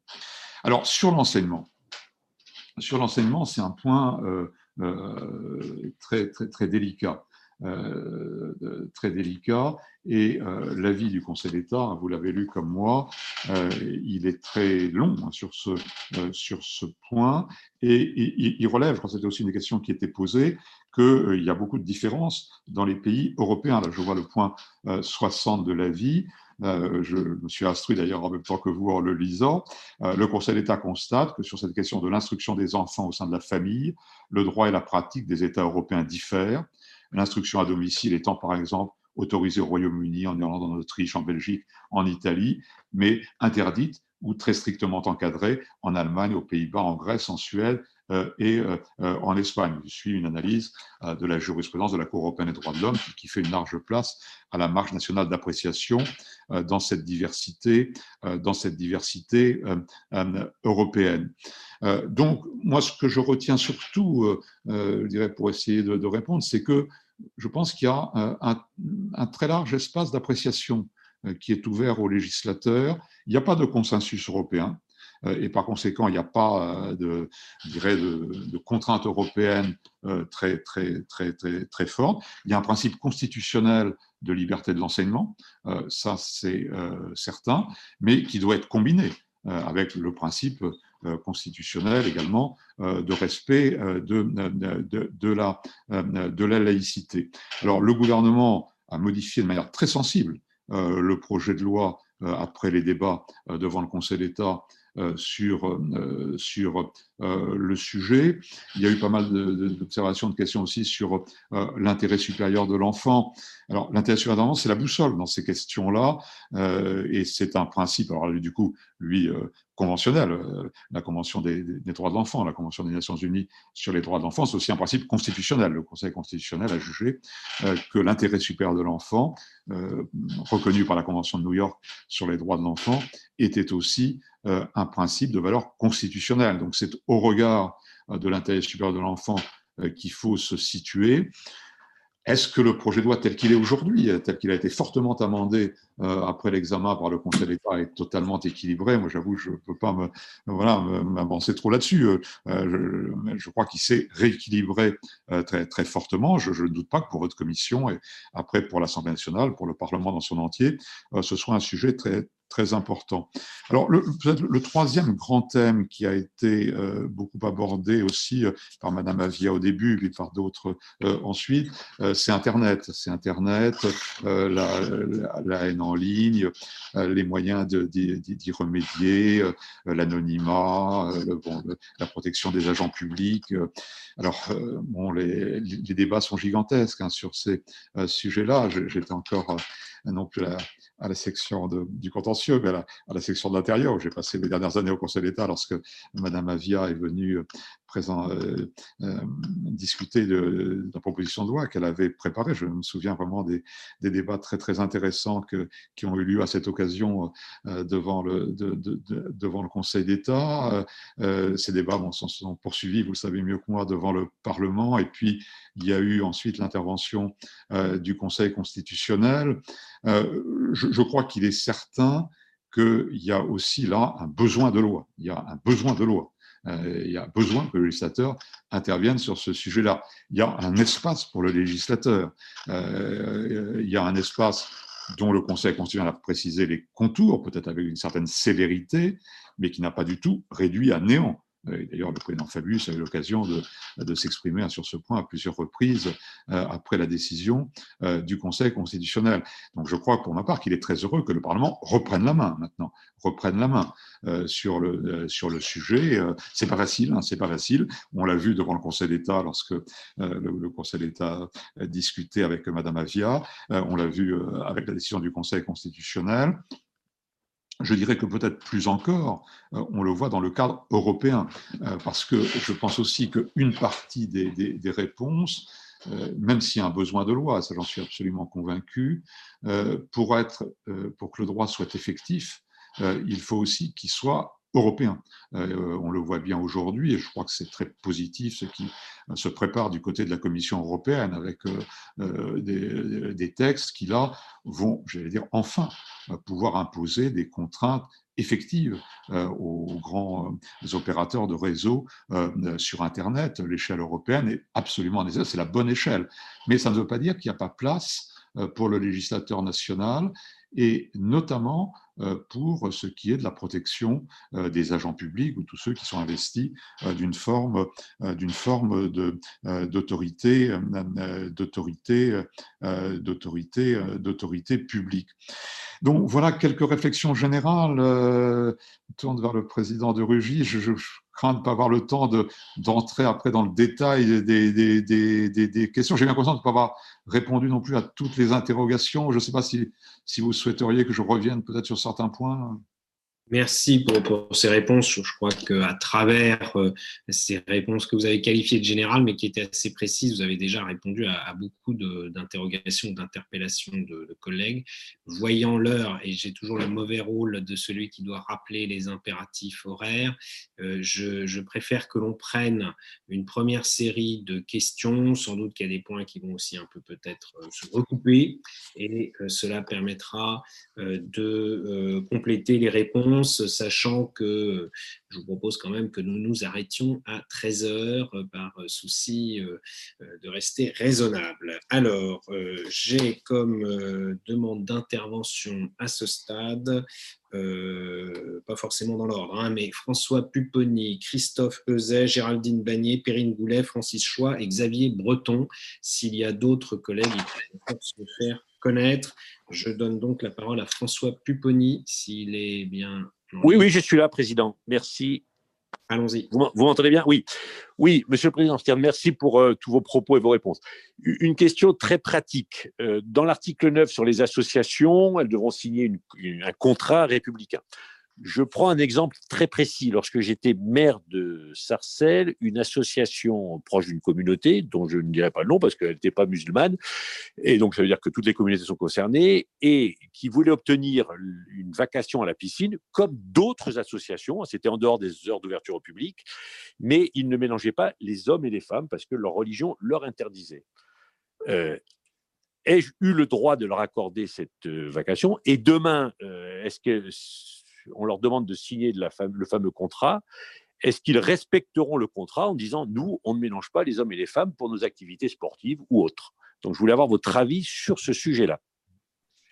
Merci beaucoup euh, pour la concision. Je rappelle que c'est une minute.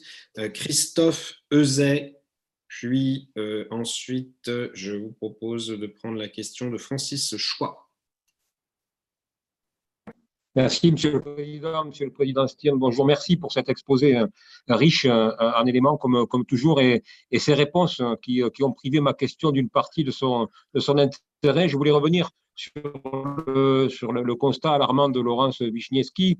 Euh, vous nous avez fait part de votre souci de, vous refuser à évoquer les questions d'opportunité et de conviction qui vous, qui vous habitent, mais je voudrais revenir un petit peu là-dessus. Au regard de, votre expérience, est-ce que vous constatez que le, le risque de communautarisme fort jusqu'à la bordure du séparatisme est aujourd'hui euh, fondé? Pensez-vous que les articulations du texte et ses grandes orientations sont pertinentes au regard de ces, de ces préoccupations? Y a-t-il, selon vous, des, des oublis quel pourrait-il être éventuellement, dans la mesure où vous avez déjà répondu à la partie de ma question qui consistait à vous demander si l'outil législatif était pertinent, s'il convenait de légiférer sur la question. Je vous remercie, Monsieur le Président.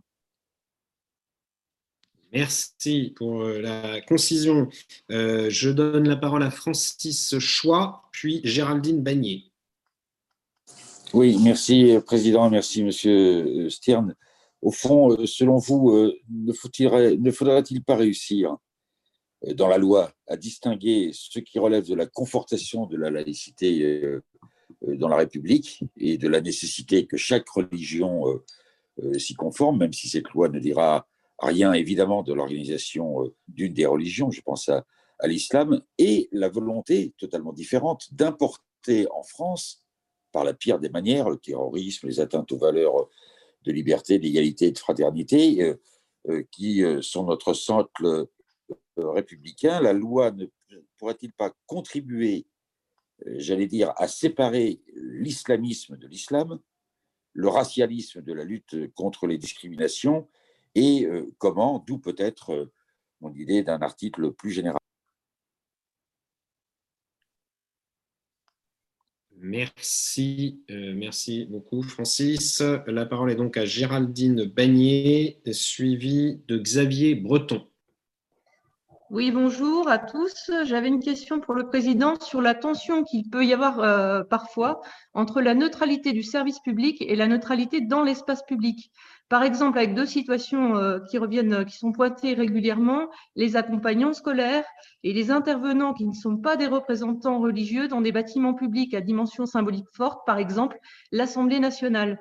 Est-ce qu'il faut clarifier les choses ou est-ce qu'on a déjà les, instruments nécessaires dans la loi existante? Merci. Euh, la parole est donc à Xavier Breton, puis Perrine Goulet. Oui, merci Monsieur le, Président, merci Monsieur le Président Stian pour son, exposé. Euh, justement, dans, son exposé, on a bien compris tout l'apport euh, du Conseil d'État et le dialogue qu'il pouvait y avoir entre le Conseil d'État et le législateur pour mettre en œuvre cette notion de laïcité. Mais quid de, de l'intervention du Conseil constitutionnel? Dans cette définition de la laïcité On l'a peu peu vu. Est-ce que finalement le Conseil constitutionnel précise aussi cette notion de la laïcité et quels ont été un peu ses, apports? Une deuxième question sur l'instruction en famille. Euh, est-ce que le passage d'un régime de déclaration à un régime d'autorisation euh, est en lui-même une atteinte forte à la, liberté, à une liberté euh, ou pas? Vous avez dit que le texte avait été amendé, mais on reste dans un régime encore d'autorisation et plus de déclaration. Donc, est-ce qu'il n'y a, quand même pas là, une rupture qui est attentatoire aux libertés? Merci. Merci. La parole est à Perrine Goulet, puis ensuite Alexis Corbière. Merci, euh, Monsieur le Président. Merci, Monsieur Stern, pour euh, votre exposé. Moi, euh, on parle plusieurs fois de la laïcité, mais il y a plusieurs visions de la laïcité dans notre pays. Et moi, je me pose la question, est-ce qu'on devrait remettre en cause ou pas l'entretien des églises par les collectivités ou au contraire étendre cet entretien aux autres monuments des autres cultes J'aimerais également avoir votre avis sur l'école. Nombre d'enfants, effectivement, sont dans les écoles dites confessionnelles. Doit-on continuer à aider ces écoles euh, euh, confessionnelles ou au contraire, euh, au, nom de la laïcité, ne plus financer ces écoles confessionnelles? Et j'aimerais vous entendre également sur les trois départements métropolitains qui sont sous concordat. Pensez-vous qu'il y a des choses à aller chercher dans ces trois départements métropolitains sur l'organisation de leur laïcité qu'il faudrait étendre à notre pays tout entier Je vous remercie. Merci beaucoup. La parole est à Alexis Corbière, puis euh, suivi de Coralie Dubost. Oui, merci, Président, de me donner la parole. Je m'excuse auprès de tous et auprès de vous, Monsieur Stern. J'ai pour une technique, j'ai raté le début, mais je sais que c'est de grande qualité. J'ai entendu la fin. Je voudrais revenir, euh, premièrement, sur la question qui m'a été posée précédemment par euh, Goulet, à savoir quel regard avez-vous sur le maintien de 1905 et de l'exception que cela constitue euh, du non-respect de la loi, de ce caractère d'exception? N'y a-t-il pas là une séparation aussi avec la règle commune? Comment l'accepter en essayant d'être égalitaire? Deuxièmement, revenir sur la question de mon collègue Coquerel, auquel il me semble vous n'avez pas apporté de réponse. Une association a été récemment dissoute, je pense au, CCIF, sans se prononcer sur le contenu de ce que fait cette association. L'homme que vous êtes, méticuleux sur le droit, quel regard avez-vous là-dessus? Et aussi sur l'article 8 du texte qui nous est proposé, la possibilité de dissolution d'une association en raison du comportement individuel d'un de ses membres ce qui ouvre quand même euh, des perspectives euh, de, comment dirais-je, surtout en plus euh, pour des dissolutions administratives quand même assez larges de dissolution sans que les droits de l'ensemble des membres de la majorité soient respectés. Quel regard donc avez-vous là-dessus? Je vous remercie. Merci beaucoup. La parole est à Coralie Dubos. Pour l'instant, je n'ai pas vu d'autres demandes de parole.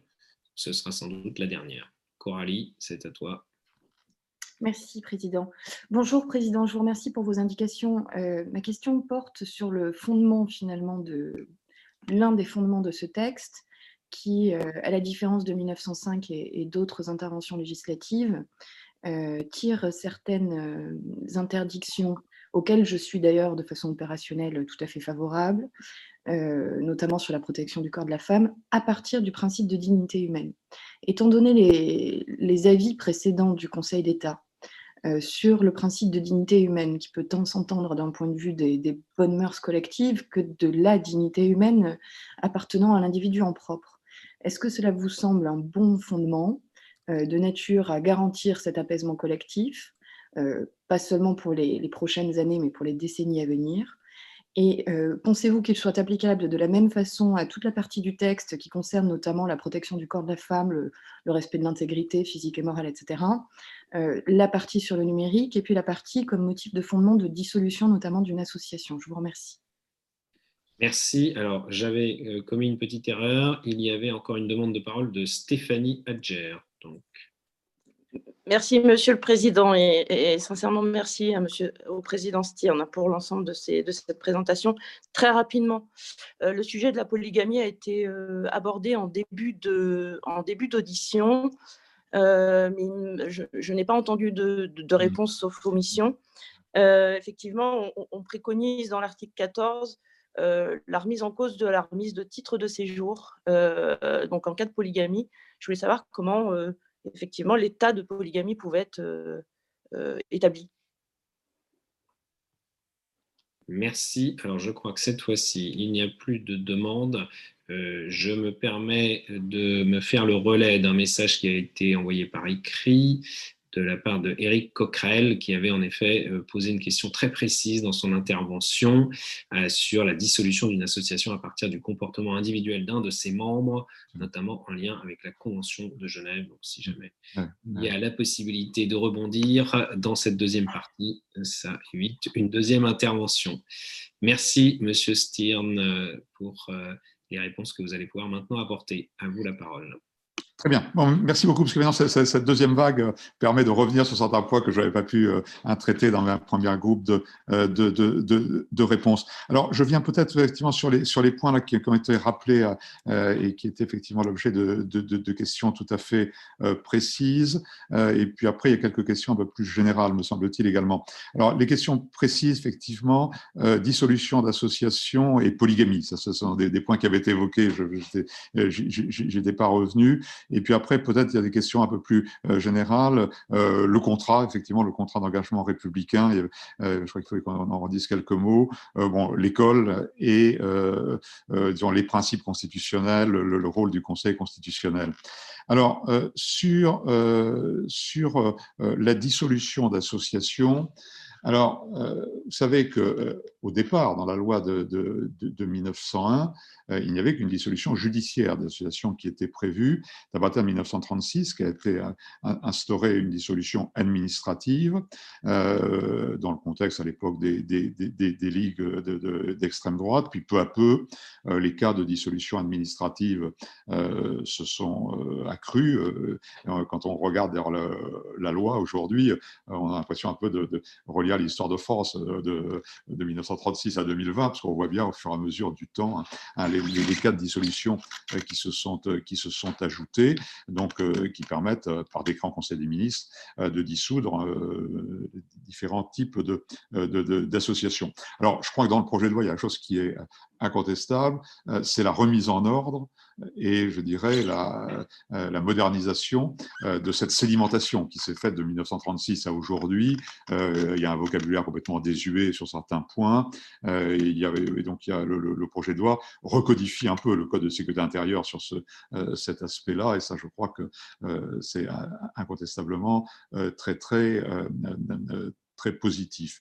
Alors, la dissolution administrative, elle a quand même des, des, avantages parce qu'elle va plus vite que la dissolution judiciaire, qui, peut aussi être prononcée hein, pour, les mêmes, euh, pour, les mêmes motifs, enfin, qui est quand même plus, euh, plus lente. Et puis, c'est euh, le, le, tribunal judiciaire, il peut y avoir appel, cassation. La dissolution administrative, c'est un décret en Conseil des ministres, un décret motivé en Conseil des ministres.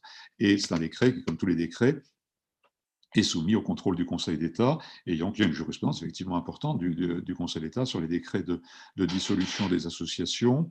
Et euh, le Conseil d'État est très, très exigeant sur, euh, les motifs euh, de dissolution, la, pertinence des, motifs de dissolution. Donc, je crois que là, il n'y a pas d'inquiétude de, principe sur euh, le menace pour les libertés du fait d'un décret de,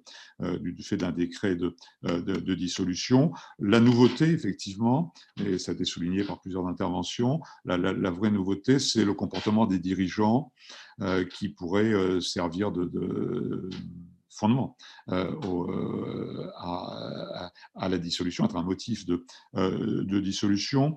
Alors, je ne crois pas qu'on tombe sous le coup de l'obligation d'individualisation des peines, qui est non seulement une exigence conventionnelle, la Convention de Genève, mais aussi une exigence constitutionnelle hein, de, la, de la Déclaration des droits de l'homme. Et le, Conseil constitutionnel y veille. Les sanctions pénales doivent être des sanctions individualisées. Et euh, après, il faudra sûrement être très attentif à la bonne rédaction de, la loi. Alors, le Conseil d'État l'a dit également dans, son avis euh, euh, sur ce point.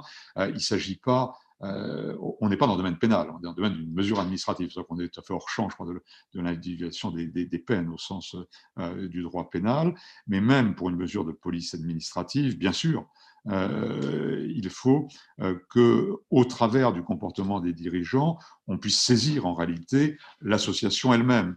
Et je crois que ce que le texte vise, c'est euh, aussi à se donner des moyens pour ne pas non plus être exagérément naïf et de dire euh, c'est pas moi association, c'est mon président. Euh, voilà, et c'est ça que, le texte cherche à, euh, à, saisir, et ça, je crois que ce n'est pas quand même euh, illégitime, dès lors, bien entendu, qu'il est clair que au travers des propos du président ou d'un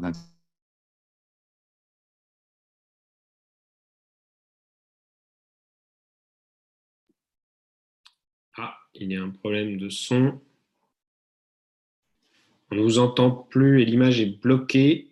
Donc, je pense qu'il y a un problème de connexion. Ah. On va essayer de rétablir cela. Je ne sais pas si les services de l'Assemblée peuvent prendre contact avec M. Stern, car là, c'est bloqué. Ça avait bien marché depuis le début de notre audition, c'est bien dommage.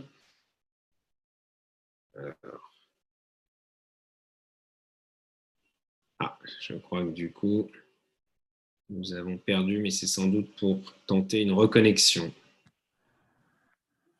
désolé pour cet intermède involontaire.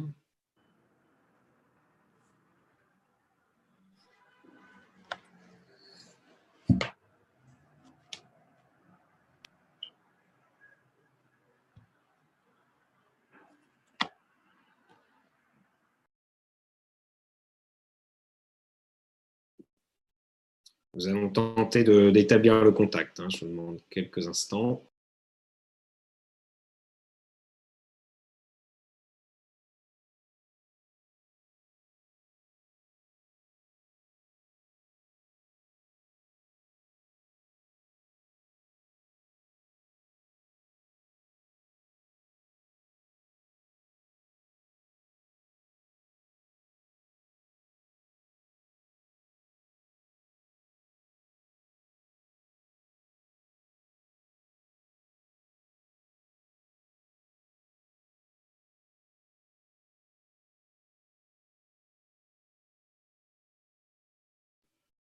Alors, nous tentons actuellement de joindre par téléphone M. Stirn pour rétablir la connexion, mais pour l'instant, cela n'a pas encore été euh, réussi.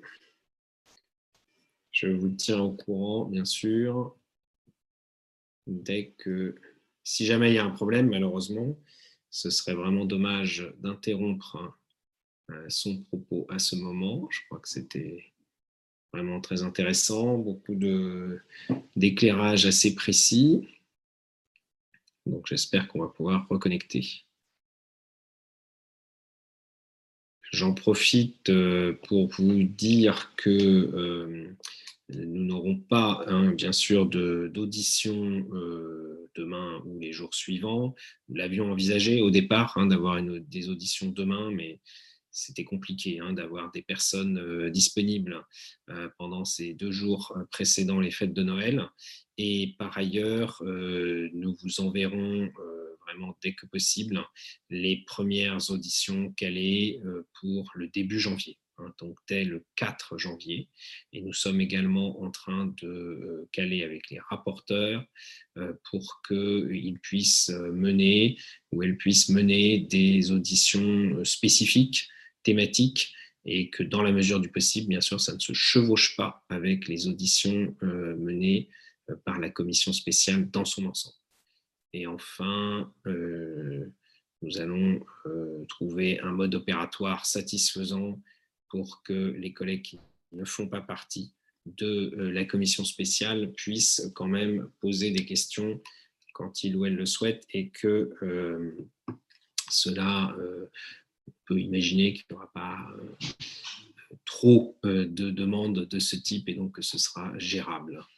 Euh, ce matin, je n'en ai pas eu, hein, j'ai vérifié, mais c'est vrai qu'on a proposé la chose de façon en direct, donc ça n'était pas anticipé. Alors on me dit qu'il il y a des problèmes de box Internet pour M. Stirn, donc on va voir s'il peut rétablir déjà que certains collègues se sont plaints également des problèmes de connexion chez eux, notamment avec le mauvais temps. Et c'est vrai que, aussi bizarre que ça puisse paraître parfois, le mauvais temps nuit aux connexions Internet. On ne fera pas de commentaires, bien sûr, pour ne pas rallumer un débat qui n'a rien à voir avec notre commission sur les autres débats concernant les connexions à haut débit et l'encombrement des réseaux. Alors, toujours pas, malheureusement, de nouvelles de M. Stirn.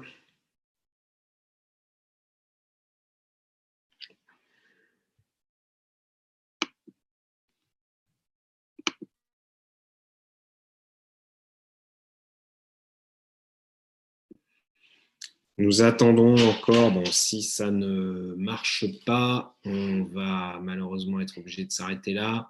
Peut-être que euh, s'il en est d'accord, il pourra nous envoyer quelques éléments complémentaires par écrit, mais je ne veux pas non plus lui faire une demande euh, trop importante.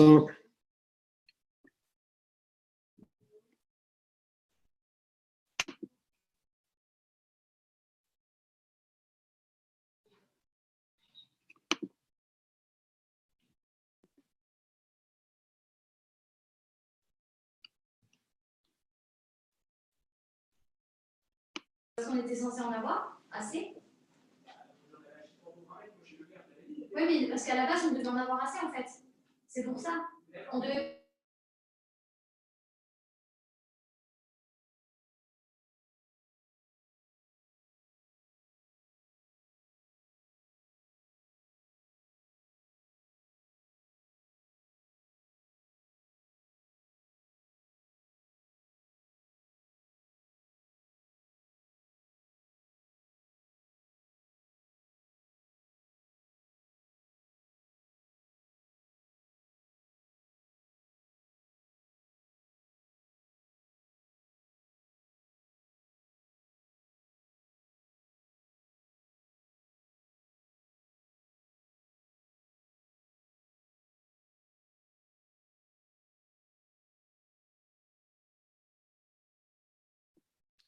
Bon, il n'y a rien à faire. La, connexion Internet ne veut pas revenir pour euh, Monsieur Stirn.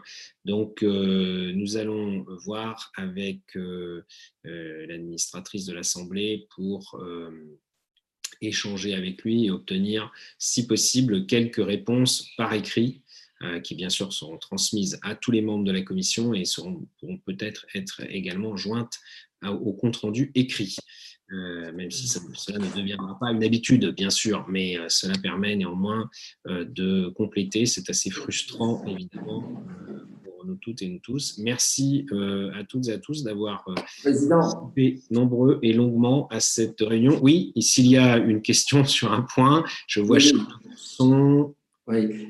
oui, Président, sur les comptes rendus, est-ce que tu, quand est-ce que tu penses qu'on pourrait les avoir, les comptes rendus écrits de toutes ces auditions? Parce que entre écouter et puis après relire, c'est bon, ça permet un peu de, de réfléchir. Est-ce que on va l'avoir bientôt les premiers oui, euh, cela n'est pas pareil, en effet. Je suis attaché moi aussi au compte-rendu écrit. Euh, alors, je n'ai plus en tête hein, les, délais euh, qui sont ceux de, l'Assemblée. Enfin, c'est assez rapide. Bon, je pense que c'est une question de deux jours hein, ou, de, trois jours, avec bien sûr l'intermède des jours fériés de Noël, mais ce sera joint. Alors, on me dit que finalement, il arriverait à se reconnecter. Donc, si vous avez encore un peu de patience, comme vous êtes encore plus d'une cinquantaine à être connectés, on peut euh, peut-être essayer, attendre encore une ou deux minutes, et euh, à ce moment-là, ça permettra de reprendre. Ah, c'est bon, voilà. Ah, voilà, je, je, suis revenu. Merci infiniment. Je suis confus, euh, Président. Voilà, mais voilà, vous m'entendez là maintenant? Oui, alors je pense qu'il vaut mieux ne pas mettre l'image, en effet, parce que même si c'est moins agréable. Ah, j'ai remis l'image, là, c'est bon maintenant. Je il, y a, eu une coupure Wi-Fi, hein, je suis navré. Voilà, mais c'est bon là maintenant? Bon, je, reprends, j'ai été coupé. Alors, euh, Merci beaucoup. J'évoquais, je vais juste terminer rapidement, euh, j'évoquais la polygamie. Et donc, je disais que l'expérience que j'ai pu voir au Conseil d'État des questions de polygamie, euh, c'est lorsque le gouvernement envisage de refuser la nationalité française à un étranger en raison de sa polygamie. Et c'est un cas, un motif de, de refus d'acquisition de nationalité française qui est assez fréquent et qu'on voit assez régulièrement à la section de, euh, de l'intérieur. Et c'est évidemment un motif euh, euh, légitime de refus d'acquisition de, de, la nationalité française. Donc la situation de, l'étranger polygame est une situation qui est assez facilement identifiable euh, euh, parce que c'est un étranger qui est dans le pays duquel la, polygamie euh, est, est autorisée et par conséquent l'administration, le ministère de l'Intérieur a vraiment l'habitude dans, dans l'instruction des dossiers de nationalité de, de, vérifier la polygamie. Et ce qui est fait aujourd'hui au stade de la nationalité pour euh, vraiment, c'est tout à fait euh, plusieurs fois par an, on voit des, décrets euh, qui, font opposition à la question de la nationalité française en raison de la polygamie peut parfaitement être fait pour d'autres types de, décisions administratives. Alors, il ne s'agit pas de, d'entrer dans le, secret des, foyers des, uns et des autres, mais voilà, la, situation de polygamie de, quelqu'un qui et dans cette situation parce que son droit national euh, l'autorise. C'est quelque chose que, l'administration manie déjà et je crois peut manier euh, aussi bien pour les, titres de séjour. Et, puis il y a également, euh, ce qui est déjà le cas d'ailleurs, l'impossibilité de, du, regroupement familial polygamique, donc de faire entrer plusieurs épouses au titre du, regroupement familial.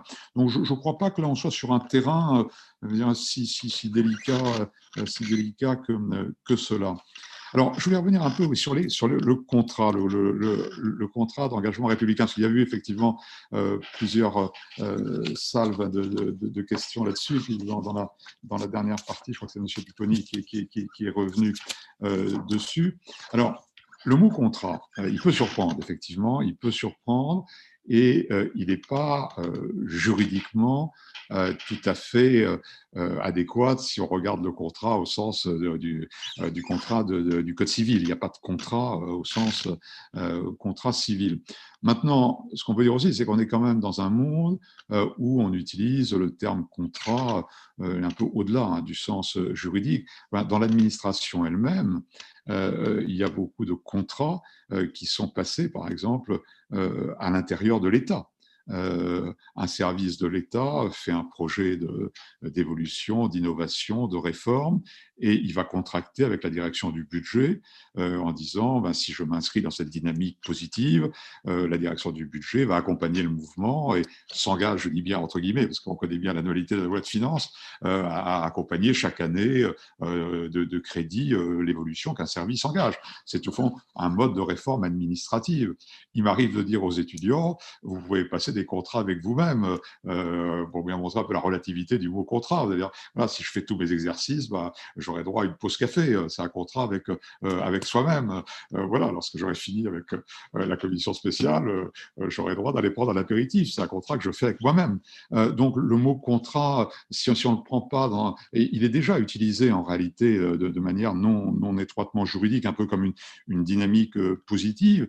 Et je crois que l'intérêt, alors là, je viens à la, la, question là sur les piscines, euh, euh Monsieur Pupponi, hommes-femmes, etc., ben, c'est exactement ce qui est visé. C'est-à-dire que euh, pour bénéficier, et là je crois que la loi peut donner vraiment alors, des, des, armes aux collectivités territoriales. Euh, si une, association sportive veut avoir accès à la piscine municipale, ben, je crois que euh, la, commune pourra exiger d'elle qu'elle ne fasse pas de discrimination euh, entre les hommes et les femmes qui sont contraires euh, aux principes républicains. Et il n'y aura pas, je, crois que cela permettra à la commune vraiment de manière très très sûre hein, de, de, dire bah, pour l'accès aux équipements, aux équipements publics, il faut vous engager par entre guillemets contrat à respecter les principes républicains et, donc à ne pas faire de discrimination entre les garçons et les filles pour l'accès pour l'accès à la piscine. Donc ça, je, crois que euh, là, euh, on, a vraiment, euh, je, crois, une, une base juridique. Peut-être que le mot je, suis même tout à fait certain que, le mot ne traduit pas la, réalité juridique contractuelle au sens du contrat du Code civil, mais si on le prend, je dirais, comme euh, un sens un peu, un peu, plus, un peu plus large, euh, on peut aussi changer le mot, hein, ce n'est pas tellement le mot qui est, important. Euh, en, revanche, le, sens juridique là, me paraît tout à fait, tout à fait étroit, tout à fait, tout à fait, tout à fait établi. Alors, après, il y avait, bon, je reviens peut-être d'un mot sur l'école. sur l'école, euh, bien sûr, euh, euh, là, on, est au cœur aussi de, hein, droits constitutionnels, la liberté de l'enseignement et le droit à l'éducation, qui sont deux, deux, principes de valeur constitutionnelle. C'est sûrement un des points sur lequel le projet de loi fera l'objet de, beaucoup de, discussions. Je crois que la, la première mouture, c'est exactement ce qu'a dit l'avis du Conseil d'État, allait sans doute exagérément loin et là risquer vraiment de, euh, rencontrer euh, des obstacles constitutionnels. Est-ce que le texte tel qu'il vous est présenté arrive au, euh, au, bon équilibre avec, euh, euh pour resserrer tout de même ce qui doit être une exception, l'enseignement le, l'enseignement dans la famille. Bon, ben, je crois que c'est vraiment au Parlement là, de, de, le, de, le, de bien le, de, de, bien le, de bien le, le mesurer. Alors après, il y a eu une question aussi sur il y a tout l'équilibre dans lequel on est, sur école privée, école publique, alors c'est vrai qu'on a connu des étapes successives hein, dans notre pays. Euh, euh, la, loi de Bray de 1959, les contrats d'association, c'était quand même une très grande nouveauté. Hein.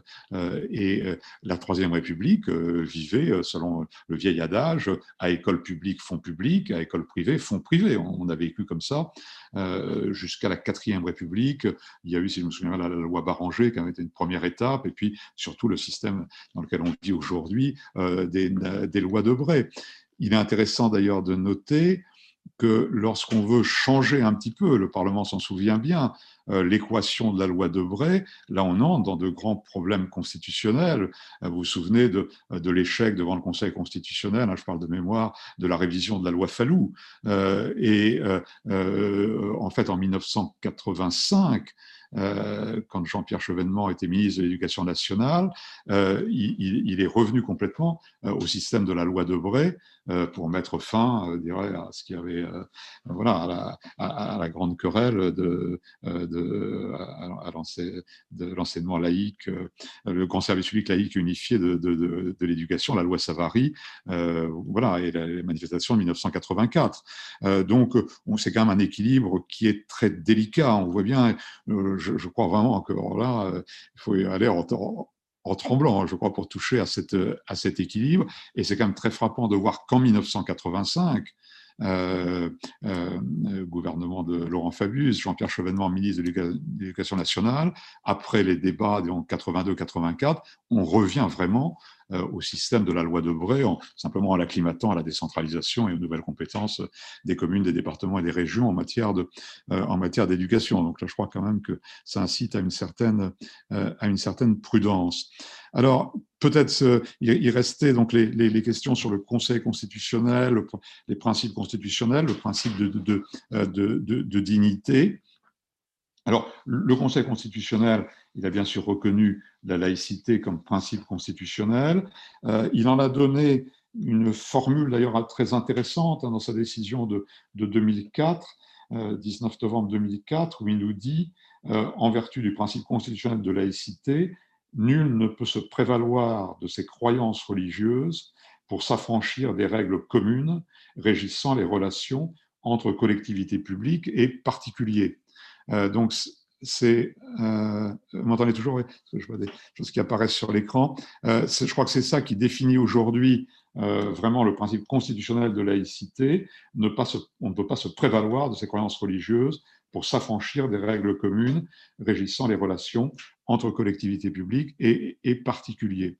Alors, c'est le même Conseil constitutionnel qui a érigé en 1994 la dignité de la personne humaine en principe de valeur constitutionnelle. Là aussi, je crois que c'est une boussole quand même très très intéressante hein, sur les euh, sujets euh, auxquels euh, vous, réfléchissez. Et c'est vrai qu'une partie du projet de loi repose sur le principe de dignité. Alors, on a peut-être moins évoqué ces aspects-là, mais les, certificats de virginité, voilà. la dignité de la personne humaine est très fortement présente. Et je crois que c'est une notion qui est très, très importante et qui peut être un instrument euh, de lutte contre les discriminations euh, très fort. Là, j'évoque juste peut-être pour finir un dernier souvenir euh, du Conseil d'État qui est un petit peu pas exactement au cœur de notre, de notre préoccupation, mais enfin, qui a quand même quelques liens.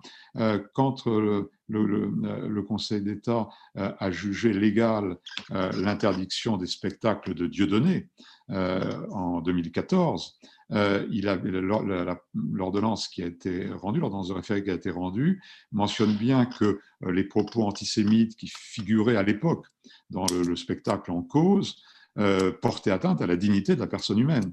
Et on voit bien que ce, principe de dignité, je crois, est effectivement euh, un, principe qui après peut avoir beaucoup de ramifications, euh, mais euh, qui est un, principe constitutionnel, je dirais, de, tout premier ordre pour poser notamment des, barrières, des barrières à toutes les formes de discrimination. Voilà, Monsieur le Président, en étant encore un peu désolé des petits ennuis informatiques qu'on a eus. Je ne sais pas si cette fois j'ai répondu à tous, sûrement pas, enfin j'ai essayé en tout cas de, balayer le plus possible. Merci, merci beaucoup euh, pour euh, ces réponses nombreuses. Bon, évidemment, euh, de toute façon, vous n'êtes pas non plus là pour répondre à des questions politiques proprement dites, hein, et vraiment un éclairage dans le sens de ce que je disais au début de l'audition, un éclairage très intéressant pour nos travaux. Donc, merci encore, et puis je, je, vais maintenant clore la réunion et je vais bien sûr remercier aussi tous les collègues de leur participation et leur donner rendez-vous tout à l'heure à 14h pour une autre audition ainsi qu'une autre à suivre 15h30.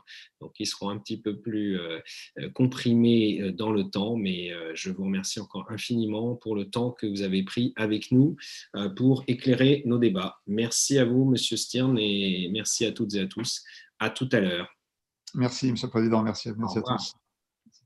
Merci, Monsieur le Président.